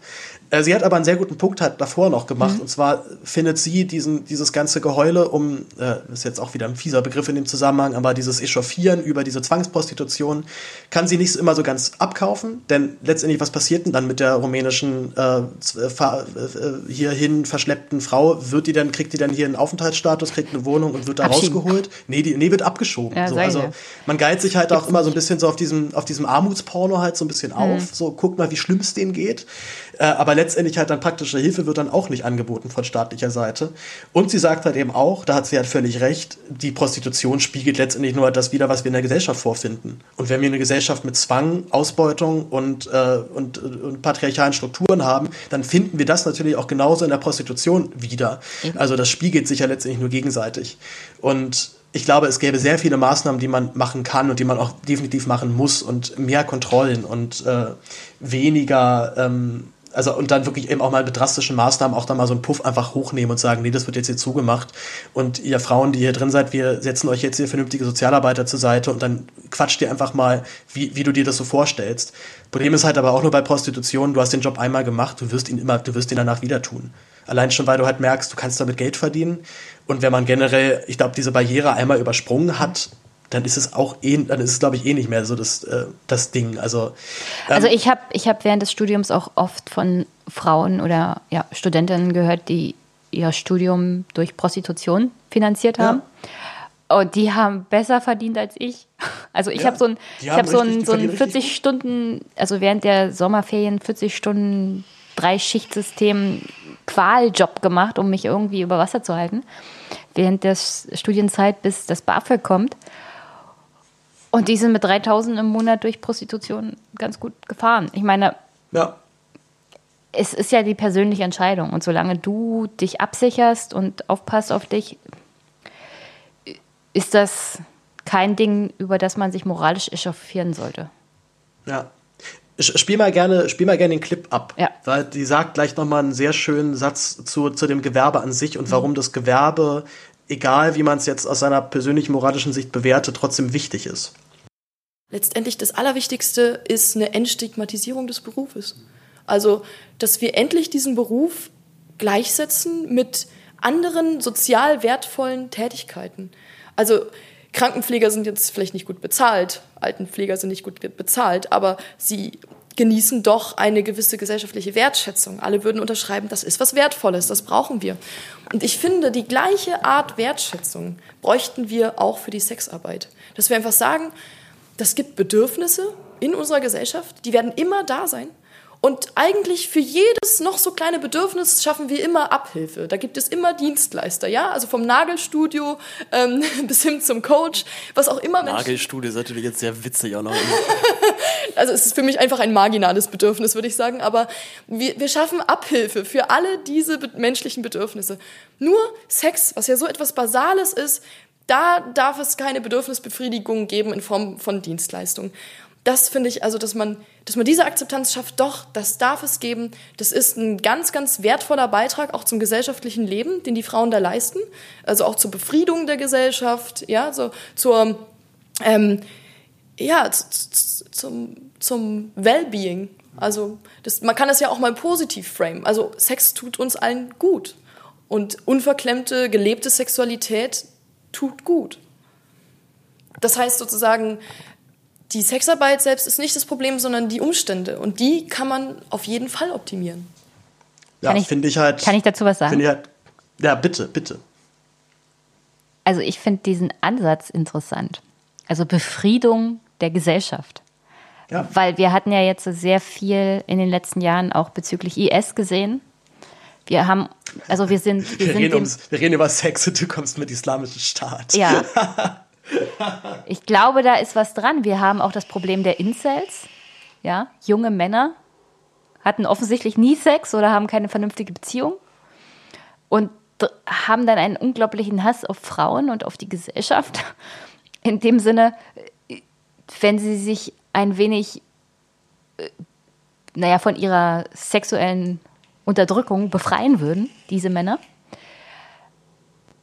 und zu einer Prostituierten gehen würden, wären sie vielleicht ein bisschen entspannter. Ja, ich fand, ich fand halt genau eben diesen, diesen Punkt zu sagen, so das, das tut gut, wir tun hier einen Dienst an der Gesellschaft. Ja. Ähm, das, kann, das kannst du natürlich Also eine sexuell sagen, frustrierte Gesellschaft ist nicht gesund. Ja, ja, aber sie hat da vollkommen recht.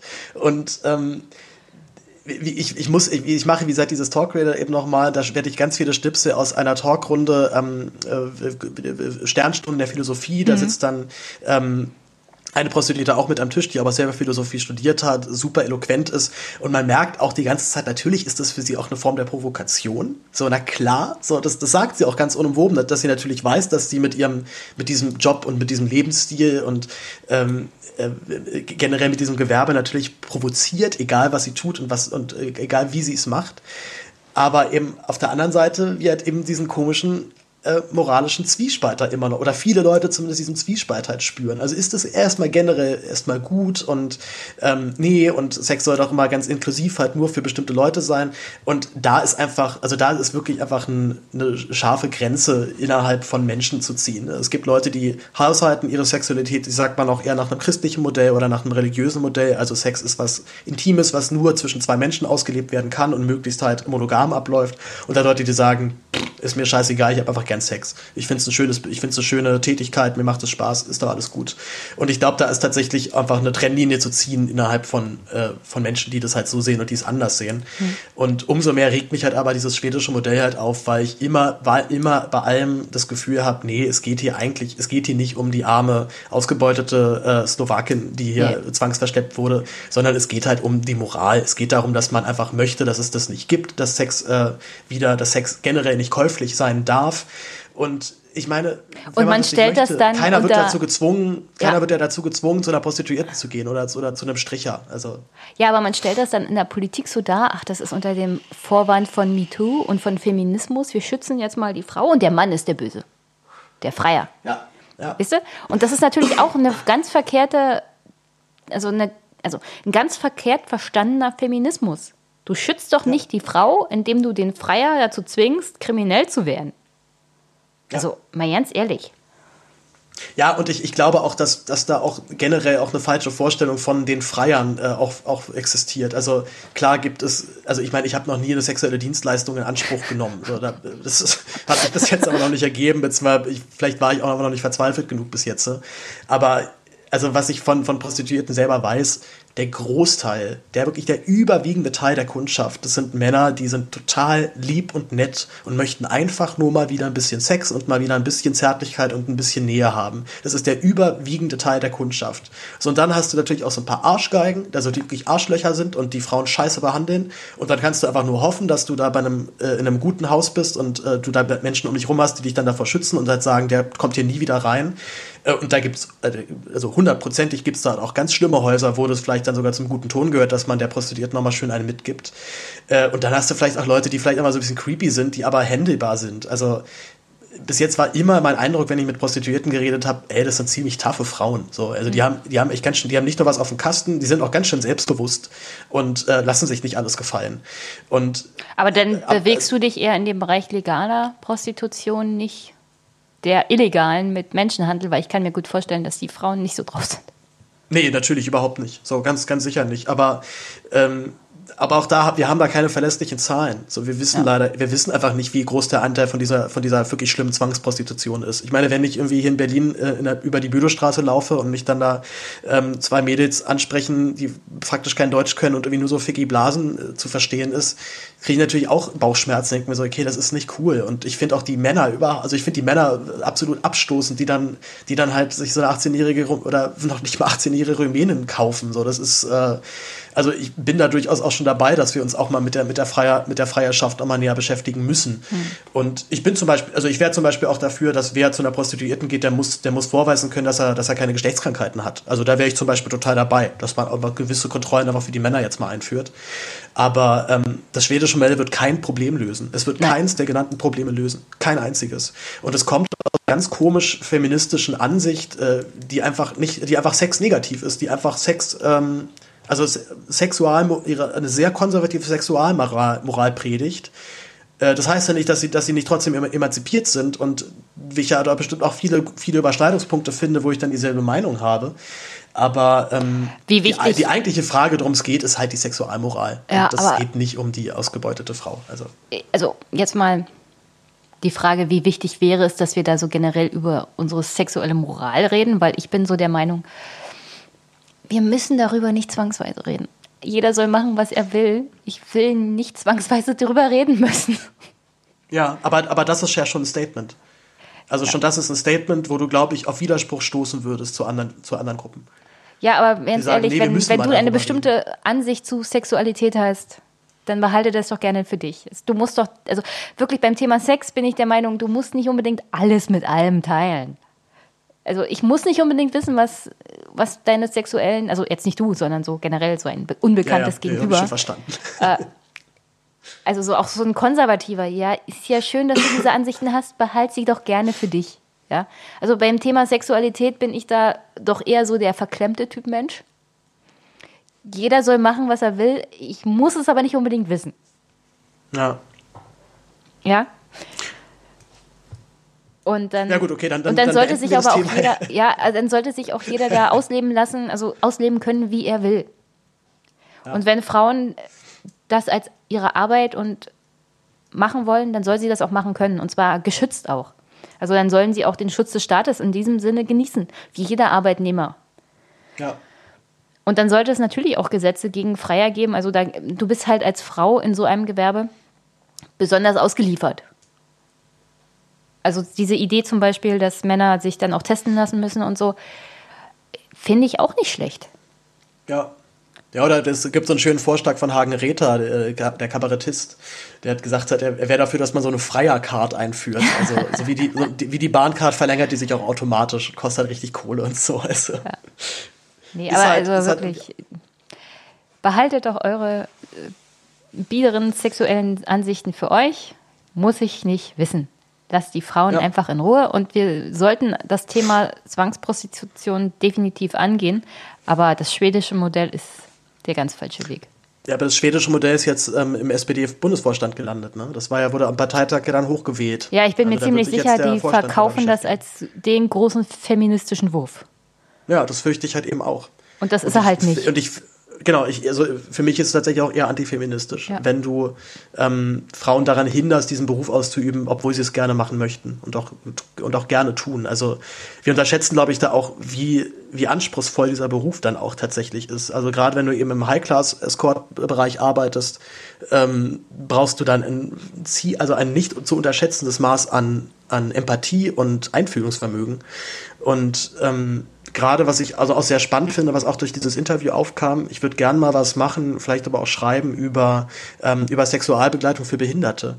Weil das ist natürlich ein Riesenproblem für, für behinderte Menschen, weil über deren Sexualität reden wir eigentlich nie und versuchen uns meistens irgendwie auch das generell erstmal überhaupt nicht zuzulassen, dass mhm. die überhaupt sexuelle Bedürfnisse haben. Natürlich haben die die. Oder der 80-jährige Opi, der irgendwie, dessen Frau gestorben ist, der seit vier Jahren jetzt im Heim wohnt, natürlich hat der auch sexuelle Bedürfnisse. So, warum soll das nicht möglich sein, dass diese Menschen die auch dann ausleben können es unter ja, professioneller Anleitung? Es ist ja auch der Aspekt so generell menschlicher Nähe und Wärme. Ja, also ja, Sex klar. ist ja da eher nur der Endpunkt. Ja. ja. Also das Finale, worauf es dann hinausläuft, ja. Also es ist das, worauf es hinausläuft, aber in der Regel ist, ist der Ansatz eher, Kontakt zu einem anderen menschlichen Wesen dann auch zu haben. Also ob ja. du dann ein, eine Frau oder einen Mann aufsuchst, ist ja deine sexuelle Prävention, äh, Präferenz dann, aber ich glaube, angefangen ist das in der Regel ja, ich bin halt alleine und ich hätte jetzt gerne mal wieder menschlichen Kontakt und ja, wenn dabei Körperflüssigkeiten ausgetauscht werden, ist jetzt auch nicht so schlimm. ist dann nice to have. Ja. ja, das nehme ich dann auch noch mit, ja. Aber ja, Juhu, Körperflüssigkeiten. Wunderbar, ey. Wir haben, wir haben ein wunderschönes Schlusswort gefunden, würde ich sagen. Ah. Nach zweieinhalb Stunden äh, reden wir zum Schluss auch kurz über Sex und dann kommen Körperflüssigkeiten äh, zu, äh, zu, zur Sprache. Ähm, ich würde es auf jeden Fall erstmal, so generell erstmal äh, erstmal rekapitulieren, dass es ein krasses Jahr war. Also auch für mich rein persönlich, vom Privaten her ist echt viel passiert. Ähm, also beruflich ist irre viel passiert. Ich meine, ich habe irgendwie vor zwei Jahren so gesagt, okay, ich studiere jetzt mal irgendwie Politikwissenschaft und mach mal jetzt nicht nochmal Schauspielschule vorsprechen gehen und irgendwie hoffen, in diesen Beruf nochmal reinzukommen und weiter irgendwo zu drehen oder mich da professionell zu betätigen. Und irgendwie dieses Frühjahr fragte mich halt erst Antilo, ob ich für ihn arbeiten möchte. Dann hat es mit, einem Tagesspiegel einfach geklappt. So, ich hätte es auch nicht gedacht, dass es dann so einfach geht, dass man ein Praktikum dann macht und dann einfach erstmal dabei bleibt und äh, ähm, dann irgendwie Leute kennt und einfach den Texte anbietet. Also es war auf jeden Fall turbulent, würde ich sagen. Politisch sowieso. Was, wie würdest du dein Jahr in ein paar Sätzen zusammenfassen? Anstrengend. Ich glaube, ein Wort reicht. Anstrengend äh, gut oder anstrengend schlecht? Uh, also anstrengend Richtung Jahresende, weil es immer mehr Arbeit geworden ist, auch mit dem Podcast. Aber so generell würde ich sagen, ja, war ein bewegtes Jahr. Aber im Großen und Ganzen würde ich sagen, es hat sich nicht viel getan, was auch okay. erschreckend ist. Also so politisch hat sich wirklich gar nichts bewegt. Ich ja, es brodelt halt, ne? Es naja, kocht so unter der Oberfläche die ganze Zeit. Ja, aber ich habe 2018 angefangen mit Brexit und SPD und wir enden 2019 ja, mit wieder mit SPD. Brexit und SPD. Ja. Und wenn, wenn wir jetzt nicht bald mal, also wenn sich nicht bald mal dieser Knoten löst, ja, und also dann muss sich der Knoten aber auch lösen. Und wir brauchen einen vernünftigen Wahlkampf, vor allem in Deutschland, ja. mit so echten Kernfragen, wie geht es denn hier weiter die nächsten 50 Jahre? Nicht nur was die Klimapolitik angeht, sondern so generell gesellschaftlich. Wo geht es denn bitte schön hin? Und da möchte ich ja. auch mal eine vernünftige Antwort. Ja, außer halt eben nach rechts. Also das ist so gerade so die, die Richtung, die, wo ich sehe, die ist noch irgendwie am, am ehesten gerade gangbar. Also was da in Sachsen-Anhalt passiert, da kriege ich wirklich richtig Gänsehaut, wenn jetzt da rauskommt. Ja, die geben da, halt, die geben halt eine klare boah. Richtung vor. Und die ja, tun so, halt als ob das so keinem wehtut. Da ist halt gerade so eine kleine Revolte einfach am Gange in der CDU. So, da gibt es einfach jetzt so einen Bodensatz von, von nee. CDUlern, die sich nee, nicht zu fein sind mit der, mit der Das ist Sondern? die CDU Sachsen-Anhalt. Ja, aber in Thüringen ist doch genauso. Also. Ja, aber das Thüringen, ist jetzt ich glaube in Sachsen und in Sachsen glaube ich war es echt knapp. Also in Sachsen Brandenburg war es einfach knapp, weil da die, die Nazis nicht so in der Oberhand sind in der, innerhalb der CDU-Fraktion. Naja, da ich die CDU-Fraktion in Brandenburg kenne, ist das auch nicht ein bisschen, das ist nicht schwer. Die CDU Brandenburg ist, die kannst du eh vergessen. Also so personell und von der, also wirklich von der Weitsicht her, die sind froh, wenn sie in der Regierung sitzen. Mit wem ist dann hauptsächlich egal, aber Hauptsache in der Regierung. Also in dem Sinne wären sie mir fast schon gefährlicher Richtung mit der AfD zu koalieren als irgendjemand anders. Aber sie sind auch sehr nahe am Angela Merkel-Lager, was die CDU Brandenburg so angeht. Deswegen, also vielleicht werden sie mit der AfD nicht so schnell ins Bett gehüpft. Aber sie sind jetzt auf der Regierungsbank mit der SPD und sie sind alle happy. Und das ist so das Konzept, das die CDU Brandenburg seit 20 Jahren irgendwie verfolgt hat. In Sachsen und Thüringen ist die Lage aber ein bisschen anders, weil du da auch Leute hast, die Planungen und Strategien in der Schublade haben. Und weil du da auch Leute hast, wie jetzt ja tatsächlich mal. Oh, ich kriege Besuch. Angela Merkel kommt. Angela Merkel kommt, ja. Äh, Schnittmarke.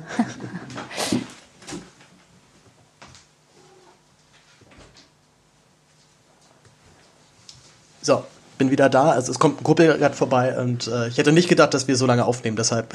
Ja, warte. Aber das machen wir noch schnell zu Ende. Ja. Und die CDU Sachsen-Anhalt ist halt so, Jetzt kommt das halt hoch, dass es da tatsächlich Leute gibt mit rechtsextremer Vergangenheit in der Partei. Aber der ist ja auch nicht gestern erst in die CDU eingetreten.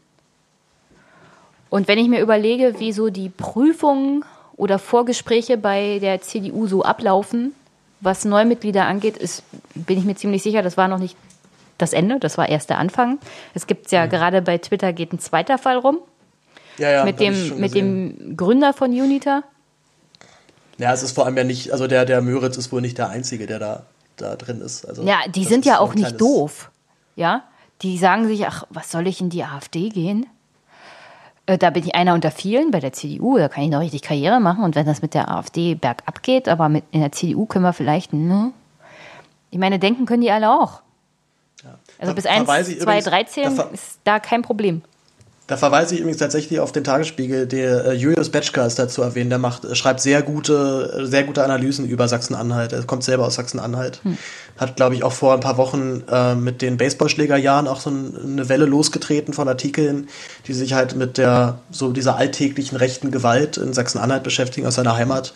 Und äh, also die Berichterstattung des Tagesspiegels darüber ist sehr gut, fand ich zumindest. Ja. Und wie gesagt, das überrascht mich jetzt alles nicht. Leider. Ja. Nee, überraschend tut es mich auch nicht, aber es, es fühlt sich nicht gut an. Also, nicht geil. also äh, man sollte sich immer vor Augen führen, das ist halt eine einfache Antwort, die hier die Rechten geben, ja?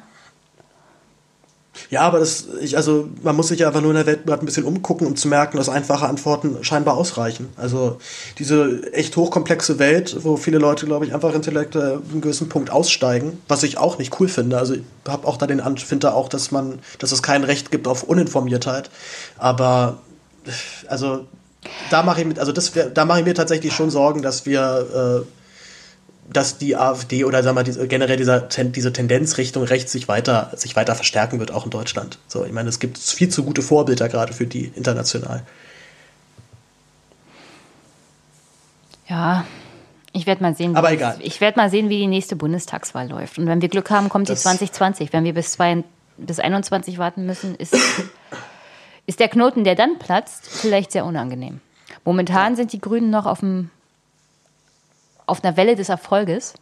Auf dem, am grünen Zweig. Ja, ja, sie sind auf dem grünen Zweig, aber ich wollte das Bild vermeiden mit den Grünen auf dem grünen Zweig. Nee, das, ist, sind genau, das sind genau die Karlauer, die ich doch mag, Jenny. Ja, ja, In meinem habe Podcast machen wir schlechte Wortwitze. ich hab hier, ich hab hier ein, ein Graffiti an der Wand und darauf heißt es, mit Karlauern kommt man um die ganze Welt. Ja. Das äh, ist natürlich einfach zu sagen für jemanden, der in Karlau wohnt. Äh, nee, also hoffen wir mal, dass die Wahl früher kommt als später, damit die Grünen Ja. das noch ausnutzen können. Sonst sehe ich echt schwarz, beziehungsweise blau für dieses Land. Ja. Gut, das war der Jahresrückblick 2019. Ja, aber wir Crazy dürfen das Jahr. jetzt nicht so pessimistisch enden lassen, weil wir hoffen doch, dass 2020 optimistisch wird. Also ich mag nicht auf Pessimismus einen Podcast beenden. Nee, lass uns, also lass uns gerne das Jahr 2019 pessimistisch beenden und dementsprechend optimistisch in 2020 starten. Also ich, ich werd, bin tatsächlich an so einem Punkt, dass ich sage, es ist so viel schiefgegangen 2019, es kann 2020 eigentlich nur wieder bergauf gehen. Okay.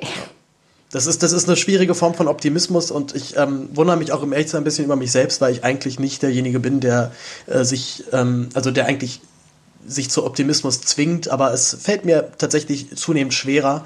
Äh, hoffen wir, dass ich mich täusche. Okay. Das ist dein Podcast, du musst ihn beenden. Es ist, es, ist, es ist mein Podcast. Ich beende den gerne depressiv. Es sind jetzt eh hier nur noch äh, wahrscheinlich 20 Leute, die zuhören oder sowas. Nach zweieinhalb Stunden reden. Also, what the fuck. Ich hoffe, dass, dass viele vor meinem Rant gegen, gegen Luisa und Fridays for Future ausgestiegen sind, sonst kriege ich Ja, Ärger. nein, nein, nein, nein, nein. Die, ach, die. Du, ja, ach, Ärger kriegt man wahrscheinlich sowieso immer mal wieder, aber ist dann halt so. Liebe Jenny, ich danke dir vielmals für diese schöne, für dieses schöne lange Gespräch. Zweieinhalb Stunden haben wir auch noch nicht geschafft bis jetzt. Dann äh, bleibt mir, glaube ich, nicht mehr viel anderes übrig, als euch allen ein wunderschönes äh, Weihnachtsfest erstmal zu wünschen. Äh, vielleicht auch nachträglich, weil ich noch nicht genau weiß, wann ich diese Folge aufnehme, auf, äh, zwar, zwar äh, hochstelle. Aber äh, auf jeden Fall wünsche ich euch schon mal ein frohes neues Jahr. Ich wünsche euch einen guten Rutsch. Äh, habt eine schöne Silvesterparty oder auch nicht. Ähm, ansonsten hört 2020 weiter fleißig den Einmischen Podcast, hört äh, Wahllokal Ost bzw. Nord, wie es ja dann heißen wird, hört weiterhin die Zweifach-Nerds, hört Aufwachen, hört generell einfach Podcast, hört Musik, das ist ohnehin ganz wichtig und habt einfach eine schöne Zeit. Tschüss, Jenny, mach's gut. Tschüssi, bis dann.